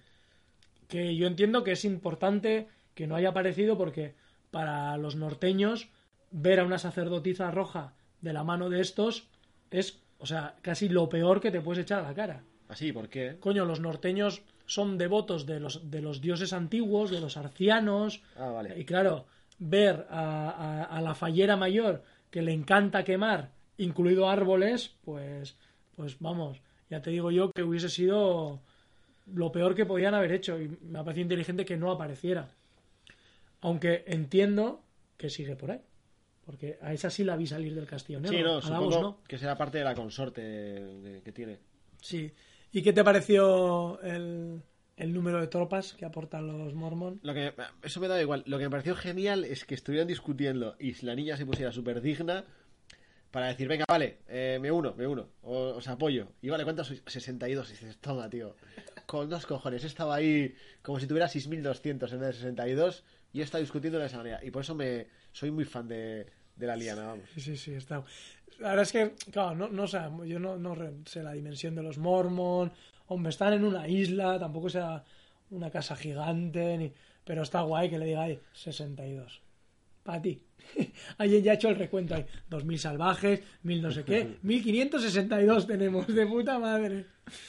Pero, Sí que es verdad que están en clara inferioridad, ¿eh? también hay que decirlo, y eso no presagia nada bueno. mira, vemos a la niña, tú decías que querías que apareciera más. eh, vemos a la niña en el campamento. Ah, sí. Sí, yo creo que hay una toma en que se ve a la niña en el campamento de Stannis. ¿Esta chica iba a liderar las tropas? No sé, pero hay aquí un, un rollo gracioso. Y es que en ese campamento está Tormund y está esta niña. Y tú dirás, ¿y qué cojones tiene que ver esto? Eh, Estaba, estaba a punto de decirlo. tienes que decir, ¿qué cojones tiene que ver? ¿Y esto qué cojones tiene que ver, tío? Vale, ¿te acuerdas que la- hace un par de capítulos hablamos de que eh, Tormund eh, contaba la leyenda de que se le había tirado una osa Sí, y que Brienne había luchado con un oso? sí. Bien, cuando Tormund habla de la osa, mucha gente cree que no es una osa literal, sino que se tiraba a la madre de esta niña, a la osa, a la, a la cabeza de la casa Mormon. ¿En serio? Sí, y que los hijos de esa, o sea, Liana Mormon, puede ser hija de Tormund. Pero no es pelirroja ni, ni tan fea como él. Eso es de cosa de la serie. Te has quedado loco. ¿eh? Aquí está la hija de Tormund, ¿eh? de Tormund mata gigantes. tú, esto, tú, es la primera noticia que tengo de esta teoría, tío, y no sé, estoy un poco descolocado. Sin esto más, esto no es un juego de tronos, tío. Esto es un Falcon Crest, un Dallas, un Dinastía, un... Es super Falcon Crest. Pues sí, sí. Cabe la posibilidad de que esta sea la hija de Tormund. Es una especie de, no sé, novela romántica épica medieval con trasfondo apocalíptico con zombies que vienen a cargarse a la gente. Sí, es que sí. no, no lo sé. No sé, pero es, es gracioso. Ya sé que esto no va a tener ninguna implicación en la serie, pero seguro que a más de un lector le ha hecho, le ha hecho gracia que, que esa anécdota que cuenta Tormund de que se tiraba una osa y que se piensa que puede ser eh, Maggie Mormont, que es la, la madre de esta, de esta niña. Loco. Eso me te quedado- lo piensas, me he quedado sin te lo piensas me he y me lo reflexionas para la semana que viene. O sea, antes te metes con mi teoría de, del gorrión que va a cargarse, a la- va a hacer un, un doble ahí. En fin. Por eso no tengo la cerveza yo hoy, Miquel. Claro, claro, claro. Pero bueno, Brienne va a sentir, igual siente celos de la niña, porque va a tener ese apego paternal. Que va, entonces mucho más molón. El Tormund ahí, de, de rollo padre. Claro, que le va a conquistar. cómo mola le va a conquistar. Sí, le va a sí, sí. conquistar.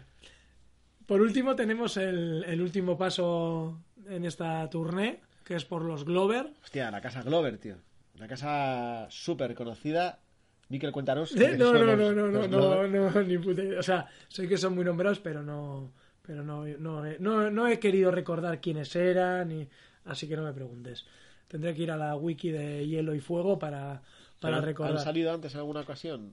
Eh, Dicen que lucharon con Rob, entonces en esa amalgama de King of the North, de King of the. North, pues seguro que también, y seguro que algún alguno me dirá, joder, ¿no te acuerdas que este tío llevaba el emblema del puño? del-?" Pero no me Bueno, a cualquiera de los 87 oyentes que estáis ahora mismo en directo, si sabéis quiénes son los Glover, podéis pillar a Miquel y, y decirlo Eso ahora. es. Eso sí- sé que tienen su relevancia, ¿eh? Eh, pero, pero no, no me acuerdo. Y además, como parece que no van a tener más relevancia, quiero decir que son uno de los que les han dado con las puertas en las narices y además eh, lo que comentabas tú un poco, ¿no? Que Sansa va ahí... Soy una Stark y Sí, John, sí, sí. John le mira como, ay, ya la, ya la hemos liado. Ahora sí que la hemos liado. Un poco racistas, ese rollo se casó con una extranjera. Estos Glover son muy... Ya, estos Glover no, no dan buen rollo, precisamente, ¿no? Además, es que ni siquiera les entran, les dejan pasar a casa, que les... Ahí en la puerta El, con el re- río. el recibidor ahí, de, ¿y usted quiénes son? ¿Y qué es lo que quiere? ¿Y qué ha traído? Sí, sí, sí. Sí, o sea que no va a tener más- mucha más importancia. Alguien seguro que nos apunta lo importante que eran los Glover, que como no hemos podido saberlo, pero, pero no. Vamos aquí a- al kit de la cuestión, que yo sí creo que van a suceder cosas. ¿Dices eh, lo de la carta o lo del campamento? Lo, de la- lo del campamento este. Ah, es que a mí me ha resultado curioso que dijeran que este era el mismo campamento de Stannis. Yo al principio lo pasé por alto también. Como, "Ah, Stannis es el gran general de no sé qué, no sé cuántos, patatín, patatán. Y dije, ah, muy bien, bueno, pues habrán ido ahí. Y por un momento pensé, jo, pues qué cagada, porque Ramsey ya se la lió, luego ya conoce los sitios. Es verdad. Pero ahora eh, que he visto en el guion que has preparado, verá las brasas de Sirin, he dicho, hostia. Hostia, es que es el lugar propicio. No me acordaba de eso, tío. Es el lugar propicio donde ahora están eh, Davos y Melisandre para que se líe. Para que se líe. O sea, si en algún momento tenía que confesar, yo me imagino la próxima escena a Melisandre, así como está ahora, es un poquito mustia, delante de las brasas de Sirin y yendo Davos a decir, ¿qué es lo que te pasa? ¿Que ¿Por qué estás así? Y encontrando un cervatillo y todo Y eso. contando el cervatillo y ahí se va a liar. Sí, de todas maneras, yo no creo, yo no sé si Davos sería capaz de matar a, a, a Melisandre. Melisandre, Pero si no, también podría usar a, a Brienne, porque Brienne ya dejó su currículum Ah, es verdad. hace unas semanas diciéndole, hombre, o sea, que tú eras la de las sombritas negras, hija de puta, que te tengo unas ganas. ey, no que- te olvides que se agarró la espada, ¿Qué ¿eh? dijo? Ojo, ojo, que cuando Brienne se agarra la espada... Que la saco, mira, chaval. Sí, sí, lo que pasa es que está lejos. Me- supongo que volverá para la batalla Brienne o no. Hostia, Yo creo que sí, que volverá para la batalla y volverá con el pez negro, que es lo que yo he pensado. es que si no nuestra encuesta de quién va a morir ahí, Team Brienne, Team Tormund, si cada uno está en un lado... Y si no, Neodantix fallará su, Su predicción. su predicción. Eh, bueno, voy a leeros unos comentarios que de gente que nos ha estado escribiendo mientras hemos estado durante horas hablando. Perdona, Gorses, porque veo que has escrito hace un rato. Dice que él pensaba, ella o él pensaba que escribía a su tío, pero con bronca a Meñique por el otro día. Dice que es un poco demasiado pronto para pedirle ayuda. Pero si no llega el cuervo a ninguna parte, porque lo intercepte Ramsey. Que eso también podría ser. Ya, ya. De todas maneras, parece que la carta es, am, está confirmada un poco que es a Meñique. Ya sabes que en esto alguien se ha dedicado a sacar las tomas, a intentar ver las letras, incluso han descifrado un poco el mensaje. Y yo creo que es, que es a Meñique, es a Meñique. Ah, vale, y yo en femenino, muy bien, muy bien, Gorses. Pues esta tía nos estaba contando que. Ah, vale, vale, vale. perdón, perdón. Es que con esos motes pues no hay manera. Si tuvieras la Gorses, sí. Ya. Pero... Ahí que le ha entrado la tos. Luego, perdón, luego dice José eh, que cree que Davos recibió un cuerpo en temporadas pasadas y se lo enseñó a Stannis y la mujer roja dice que tiene que ir al norte. No se tenía Mm. que ver aquello con que había noticias sobre caminantes blancos. Es verdad, en, el- eh, en plena guerra de los cinco reyes, Stannis va al norte porque Melisandre se lo dice, que es cuando yo creo que la Guardia de la Noche manda cuervos a todos los... Muy bien apuntado, José, porque es, tiene razón, porque él en un principio sí fue a... La, la idea que tenía ir al Castillo Negro, ayudarles a los salvajes y luego decir, bueno, y ahora me enfrento, Sí. lo que pasa es que la cagó bien cagada. Sí, sí, sí, pero es verdad que por lo menos tenían conocimiento de, de que en el norte necesitaban, necesitaban ayuda. Y ahora, bueno, el tema de la carta, ya lo hemos hablado un poco, pero... Eh, Perdona, eh, luego eh, nos escribe Gastón de Argentina y nos dice que gracias a ustedes empecé a escuchar el podcast de los argentinos. Ah, el de Odor, Odor, Odor. Y sí, el podcast de ustedes lo escucho en un quirófano, no me jodas. Pero tranquilos que no trabajo con los pacientes. Hostia. Menos mal, no, no porque no estés atento, imagínate que pues yo también suelo trabajar a veces editando y tal y, y suelo ponerme de fondo y no me importa. Otra cosa es que esté cortando algo con el bisturí y de repente oiga algo que no le guste y ¡ras! Y en ese Pa' momento- dentro. Sí, la verdad es que el, el podcast de Doro Doro a mí me gusta mucho, ¿eh? Y pasa que ya os lo comenté la vez pasada, es muy para lectores. Porque, de hecho, en el último yo tuve que quitarme los cascos porque ya no era solo de los libros. Hablaron de un capítulo nuevo que ha leído George R. R. Martin de Vientos de Invierno. Y de eso sí que de momento no quiero saber nada. Y entonces tuve que quitarme el casco a ver si no, no, me, no me spoileaba. Vamos a la carta y terminamos un poco con las tramas. Sí. Yo creo que yo opino, o yo creo que, que la ayuda le está pidiendo a Meñique eh, y que, bueno, acudirá en su ayuda.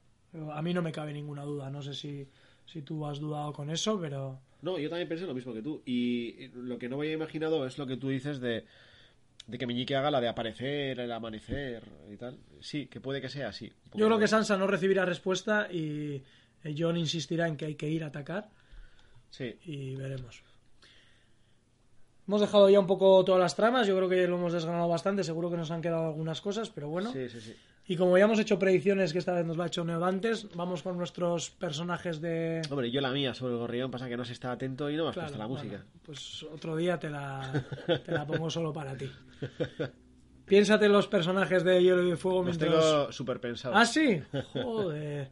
Bueno, bueno, pues escuchamos nuestra fantástica sintonía y, y volvemos en 10 segunditos. ¡Hijo! Tengo frío y me persigue un lobo. ¡Ay, qué calor! ¿Cuál es tu personaje de hielo? Eh, ¿Dónde estábamos? Ah, sí, personaje de hielo. Mi personaje de hielo es Cersei. Lleva una temporada entera dando tumbos de aquí para allá. No... Hoy, en, este, en este episodio, Olena le ha metido unos tascas eh, brutales y, claro, la ha dejado la otra ni, ni contestación ni nada. Y no sé, está un poco sosa, la verdad. No, no es la Cersei vengativa que yo me esperaba después de tener una segunda hija muerta, vamos. Bueno, yo mi personaje de, de hielo eh, es Sansa. Eh, después de animar a su hermano y coger por fin la rienda de sus vidas, pues otra vez en esta ronda diplomática me ha parecido que ha tenido un papel súper secundario, que solo ha apelado a ser una Stark y yo pensaba que, que iba a tomar otra actitud, que iba a ser ella la que liderara un poco las conversaciones y, y lo ha dejado en manos de su hermano eh, John y de Davos, entonces no, no me ha gustado mucho. ¿Y tu personaje de fuego, eh, Javi? Esta ¿Cuál- vez sí que no he tenido ningún tipo de duda porque cuando estaba viendo el episodio veía a, a la chica a la chica del osito, a la Liana, y decía, madre mía, esta niña es genial, tiene que aparecer más. Mi personaje de fuego es para ella sin ninguna duda. Pues yo no sé lo que había apuntado en el guion porque ya me da miedo abrirlo, pero me voy a apuntar a tu personaje de fuego. A mí Liana también me, me ha encantado y, y Ah. creo que, que puede jugar ahí muy buen papel, aunque creo que había apuntado al perro. Pero voy a, voy a apuntarme a Liana, me mola Yo, más. como, como tú eras muy de Olena y Olena ha estado muy bien, yo pensé que ibas a darle ahí al... Ha habido muchos que me ha gustado, la verdad, o sea que... Pero me voy a quedar con, con Liana. Me, me gustaría que este personaje tuviera Sí, continuidad en sí, la serie. sí. Y si te parece, vamos a leer algunos comentarios, poquitos. eh, Sí, hoy yo tengo que marcharme antes, lo siento. Encima con esta avería hemos... Así que... Bueno, voy a leer el de Gorses, que sí que nos, eh, la- nos ha escrito y nos ha dicho en los comentarios, perdón, los personajes que le gustan. De Fuego dice que le ha gustado ver a la montaña de nuevo. ¿A la montaña? Será- al será- perro. será el perro, será eso el es. perro. Supongo que será el perro, dice que le encanta ese reencuentro. Y de Hielo, eh, quizás Cersei también, pues dice porque está muy, muy apática.